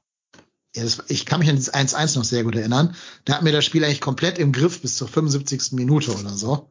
Wahrscheinlich wieder Tirode das 1-0 gemacht, das weiß ich gerade nicht mehr. Und dann machen wir einen dummen Fehler. Bei Union bricht einer mal auf links durch und vorne macht irgend so ein Ja. Äh, weißt du, wer das Tor gemacht hat? Grischer Prömel wahrscheinlich, ne, Nein. oder? Ne? Nein. Wer ist denn dieser andere Vollassi von denen? Sorry. Äh, Wer, dieser wer hat, Voll-Otto. pass auf, überleg mal bitte sehr genau, wer das Tor gemacht haben könnte, wer da noch bei denen War es doch. Sebastian Andersson? Ja. In der zweiten Liga? Sicher? Ja. Hast du vor dir gerade, oder? Ja, also ich weiß es, weil ich da war. In der zweiten, nicht in der ersten. Ja, in der zweiten Liga. Okay. Glaube ich dir nicht, aber okay. Wenn du das sagst, wird das so sein. Ich war nicht Ja, da. ich bin mir ziemlich sicher. Ich Das war die Saison, an warte einen mal, 7 welche zu Saison? 0 mal. Ja, äh, Karneval, glaube ich, ne? Ja, unter der Leitung von Matthias Scherz damals noch. Der hat da genetzt ohne Ende. Haben wir nicht auch mal 4-0 irgendwie da gewonnen, also zu Hause Ja, ja. gewonnen gegen Eine die? Zeit lang hat man eine richtig gute, einen richtig guten Track Record gegen die. Ja. Und dann ging irgendwann nichts mehr. Ja, ja. Sollen wir denn mal, äh, wenn wir schon bei Union sind, äh, die drei Fragen von Union, sollen wir dich mal auf die Probe stellen, wie gut du Union ja, kennst? schieß los, ich kenne sie gar nicht, also kannst du nur gewinnen jetzt. Äh, das, das erste kann man tatsächlich, die erste Frage kann man wissen, wenn man schon im Stadion war. War ich noch nicht bei denen. Oder meinst du Wer uns? singt, also ich denke, das wirst du wissen. Wer singt denn das Vereinslied von Union Berlin? Es- weiß ich das nicht. Ist es Veronika Fischer, Andorra oder Nina Hagen? Ich kenne außer Nina Hagen diese anderen Menschen noch nicht mal. Ich kann dir sagen, das sind ostdeutsche Ja, Sängerin gut, da habe ich mir jetzt fast, fast mal gedacht. Stimmt, Anderson, du hast recht. Muss ich erst mal das nachvollziehen, bevor ich hier ja, weiter, ja. weitermachen Habe ich recht gehabt, ne? Ja. Wer Ja. war unser Tor? Weißt du auch noch? Zweite Liga. Äh, Cordoba. Nee, Grille, Christian Clemens. Christian Clemens, okay. Ja. Ja, ja, gut. Und damals saß ein Lukas Dietz auf der Bank bei denen. Tja, nicht verwundert Ach, verschwägert. Nee, mir auch nicht. bei uns im Mittelfeld Louis Schaub und Niklas Hauptmann. Yay. Eins von wie viel? Acht Spielen, ne? Ja, Herzlichen wahrscheinlich. Glückwunsch. Ja. ja. Danke für gar nichts. Ich glaube zwölf, aber ja, trotzdem. Ja, äh, keine Ahnung, du. Ähm, Soll ich, ich, hätte Lotto, ich hätte Lotto King Karl gesagt. Ich kenn- Andorra, ich kenn nur Nina Hagen. Ja, oder ich kenn- Veronika Fischer. Ich kenne nur Nina Hagen, also nehme ich auch Nina Hagen, aber ich weiß es nicht. Keine Ahnung. Ja, ist doch richtig. egal. Ist tatsächlich so. Ist das denn eine eigene Fußballhymne, die wirklich für die geschrieben hat? Ja, oder irgendein Eiserne Union Zweckentfremdetes? Nee, nee, Eisern Union. Das singt die dann in ihrer Nina Hagen Art und Weise, Ja. ne? Eiserne Union. Ja, ja. Eisern Union. Ah, okay. Immer wieder Eisern Union. Und Ja. dann weiß ich nicht mehr. Immer weiter ganz nach vorne oder irgendwie sowas. Ich war ja mit der, mit der Claudia jetzt beim HSV am Wochenende. Warum wissen wir auch nicht so genau, aber wir waren halt da. Ich, das wollte ich tatsächlich fragen, warum. Ja, keine Ahnung. Irgendwie, weil es ging, weil, weil ein Freund die Karten hatte und dann Corona krank wurde. Über Okay. so zehn, zehn Ecken. Aber die Hymne, da habe ich sogar ein bisschen Gänsehaut bekommen hier als Wahl-Hamburger, muss ich zugeben. Als sie dann mein Hamburg, ich liebe ich sehr eingespielt haben. Ist das Hab ich ein eine kleines bisschen Ist Gänsehaut das nicht bekommen. mehr Hamburg meine Perle? Nee, haben sie abgeschafft nach dem Abstieg, um sich Ah, von okay. dem alten Schmoller loszumachen. Haben wir diese Uhr da abgebaut, diese Erstliga-Uhr. Nur der Hermann, den gibt's noch. Hermann durften wir tanzen und auf einem Fahrrad fahren sehen. Das war schön. Mhm. Ja, Leider haben wir Peter Neurohr verpasst. Der wäre nämlich auch im, ähm, im Stadion gewesen. Oh, schade. Ja. Schade, schade, schade. Ja. Aber wie gesagt, Glückwunsch, erste Frage richtig beantwortet. Oh, viel Glück. Jetzt äh, kommt eine Frage, also die wird tatsächlich schwer sein, ich hätte sie nicht beantworten können. Ähm, wer ist denn der aktuelle Sponsor auf dem Trikot von Union Berlin? Oh, okay, ja. Ist es. Around Town, Lionberger oder WeFox? Also gefühlt würde ich jetzt Around Town sagen. Ich habe jetzt keinen Ansatz. Ich hätte, ich hätte gedacht, es wäre sogar irgendwas Deutsches, aber was waren die anderen beiden? Around Town und dann? Around Town, Lionberger und WeFox. Also ich meine, Around Town habe ich schon mal irgendwo in der Bundesliga gesehen. Vielleicht nicht bei denen, das weiß ich jetzt nicht, aber bei irgendeiner Mannschaft. Die anderen, ich meine, irgendwie hat auch Lionberger, ne? Aber ich glaube nicht Union, weiß ich nicht. Ich nehme Around Town. Ist tatsächlich leider falsch. Seit dieser Saison ist es WeFox. Was ist Äh, WeFox? WeFox ist eine äh, Online-Plattform für äh, Makler. Okay. War es denn bis letztes Jahr Around Ja. Town oder war das Bis letztes Jahr war es Around Okay. Town und davor war es Leinberger. Also Ach so, waren alle schon Sponsoren, äh, also Trikotsponsoren von Union. okay, ja, da, ja. Und Ich glaube, ich habe diese, ja, ich habe glaube ich diese Saison noch keine Sekunde Union gesehen in irgendeinem Zusammenfassung oder Also- sonst was. Ich habe sie ja live gesehen. Ich hätte dir die Frage Ja. auch nicht beantworten können. Ja. Ich hätte auch Around Town gesagt aus der. Wüsste jetzt nicht mal, du warst ja auf Schalke, ich wüsste jetzt nicht mal, was Schalke hat. Rewe ist es ja nicht mehr, Mein Gazprom Auto. sowieso nicht. Meinauto.de. Ja. Die haben, glaube ich, in Hamburg haben die, glaube ich, die Ecken präsentiert oder so. Das Eckenverhältnis wird präsentiert von meinauto.de oder die Zweikampfstatistik oder die Auswechslung, da wurde alles präsentiert. So, dritte Frage. Dritte Frage ist ähm, interessant. Wer ist denn der Rekordspieler bei Union nach Einsätzen? Ist es Mhm. A. Christopher Trimmel, B. Thorsten Matuschka oder C. Jan Glinker? Ich hätte jetzt intuitiv sofort Trimmel gesagt, ohne die Auswahl. Ich glaube, äh, Tusche hast du drin, weil der schon mal bei uns hier im Podcast war. Der ist einfach nur als Osterei reingenommen. Und den dritten kenne ich ehrlich gesagt gar nicht. Also wahrscheinlich ist es der. Hätte ich dir sagen können, war der Torhüter. In der Ja. zweiten Liga auch. Ich meine, gut, Torhüter machen natürlich viele Spiele, weil die ja selten rausrotieren. Aber Trimmel hat auch eigentlich immer gespielt, wenn er jetzt nicht 35 Jahre alt war. Ähm, ich bleib bei Trimmel, weil es meine erste Intuition war. Das ist auch richtig. Christopher Trimmel hat äh, 270 Einsätze für Union, Thorsten Matuschka 258 und Jan Glinker 211. Und Baumgart, elf oder keine Ahnung wie viel. Steffen Baumgart bei, bei Ja. Union. Boah, Unter ferner liefen wahrscheinlich, was die Rekordstatistik angeht. das war, hätte ich. Ah, das wäre eine Frage gewesen. Ah, schade. Ja. Wie viele Schiebermützen frisst Baumgart, wenn wir gegen Union Berlin verlieren? A. Alle. B. Genau. Wir haben, auf, wir haben aus, ausgeglichen. Beide vier Antworten falsch in der ganzen Saison. Also jeder vier Euro in die Saisonwette. Und apropos Saisonwette, da können wir mal weitermachen an dieser Stelle. Ähm, müssen wir jetzt ja nur für ein Spiel machen, also nur für Wolfsburg. Weil die anderen, das war ja keins unter der Woche, ausnahmsweise mal. So, und zwar jetzt der fünfte Bundesligaspieltag. Und da haben wir ähm, so Einsatz von 2000ern. Es dürfen jetzt ja einige gewesen sein. Thielmann, Eins. Lemperle, Lemperle, Hussein Basic, Martel. Hat Martel gespielt? Ja, ne? Ja, Vier. reingekommen für Lubicic. Vier. War in dieser Wechselorgie noch irgendwer mit dabei? Nö, also meiner und Adamian, aber sind ja alle äh, älter. ja. Also vier. Ja.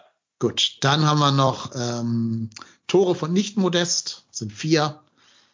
Das Eigentor zählt ja auch, ne? ja, ja, zählt auch. Ja. Ist auch ein Tor für uns. Also vier mal zwei sind acht, äh, plus vier sind zwölf Euro für diesen Spieltag. Ja. Pokalrunde haben wir nicht. Keine Das- rote Karte beim Gegner. keine rote schade, Karte, schade, ja. schade. Aber auch wieder, ein, aber auch wieder eine VR-Entscheidung zu unseren Gunsten. Ne? Also diese Saison ist ja echt, wenn, wenn die rausrennen, immer pro Köln. Hättet, eine wirklich kurze Frage, hättet ihr das Ding gegeben? Ist das ein Ding, was man overrulen muss? Unabhängig davon, ob es der FC ist? Das muss mir mal gerade helfen. Die Entscheidung auf dem Feld war Elfmeter oder weiterspielen? Er hat nicht gepfiffen. Also er hat nicht gepfiffen, dann kam VR und der ist rausgegangen, hat es dann an der Zeitlupe Ja. gesehen. Ja, also ich glaube, äh, du musst ihn nicht rauslegen, weil es war kein offensichtlicher Fehler. Aber es ist auch so, so ein bisschen wie das Drechsler-Rot. Je öfter du dir das in der Zeitlupe anschaust, umso elfmeter wurde das. Ähm, also beschweren darf er sich nicht, wenn er sofort Elfmeter kriegt.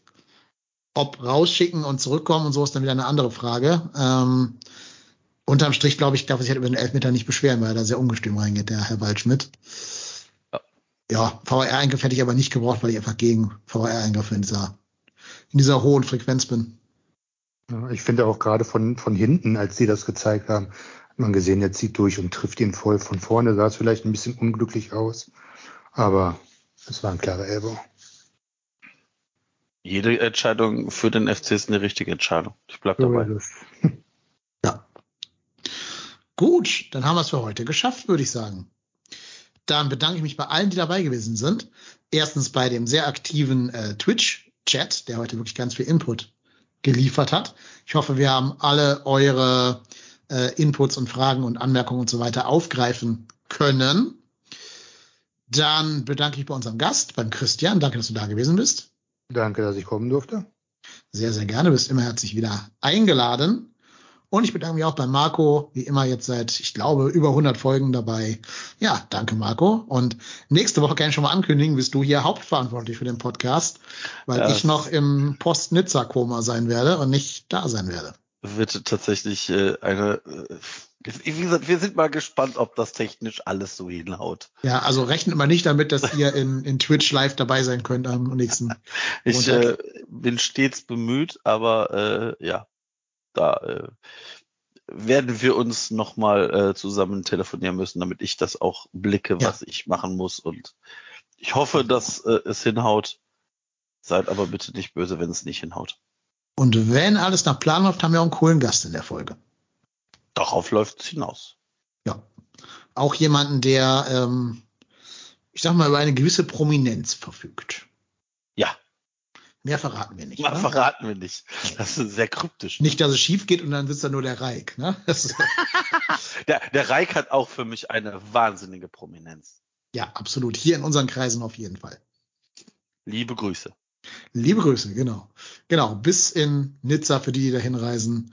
Bleibt gesund, Ja, bleibt fang doch noch. gewogen. Auf den letzten Metern fängt er schon wieder an zu Nee, das hat hier ja. jemand in den Chat geschrieben. CEO in Nizza Ja. hat er geschrieben oder sie. Ich weiß nicht. Ja. Also, alles Gute, bis zum nächsten Mal. Macht Idiot. Tschüss. Tschüss. Ciao.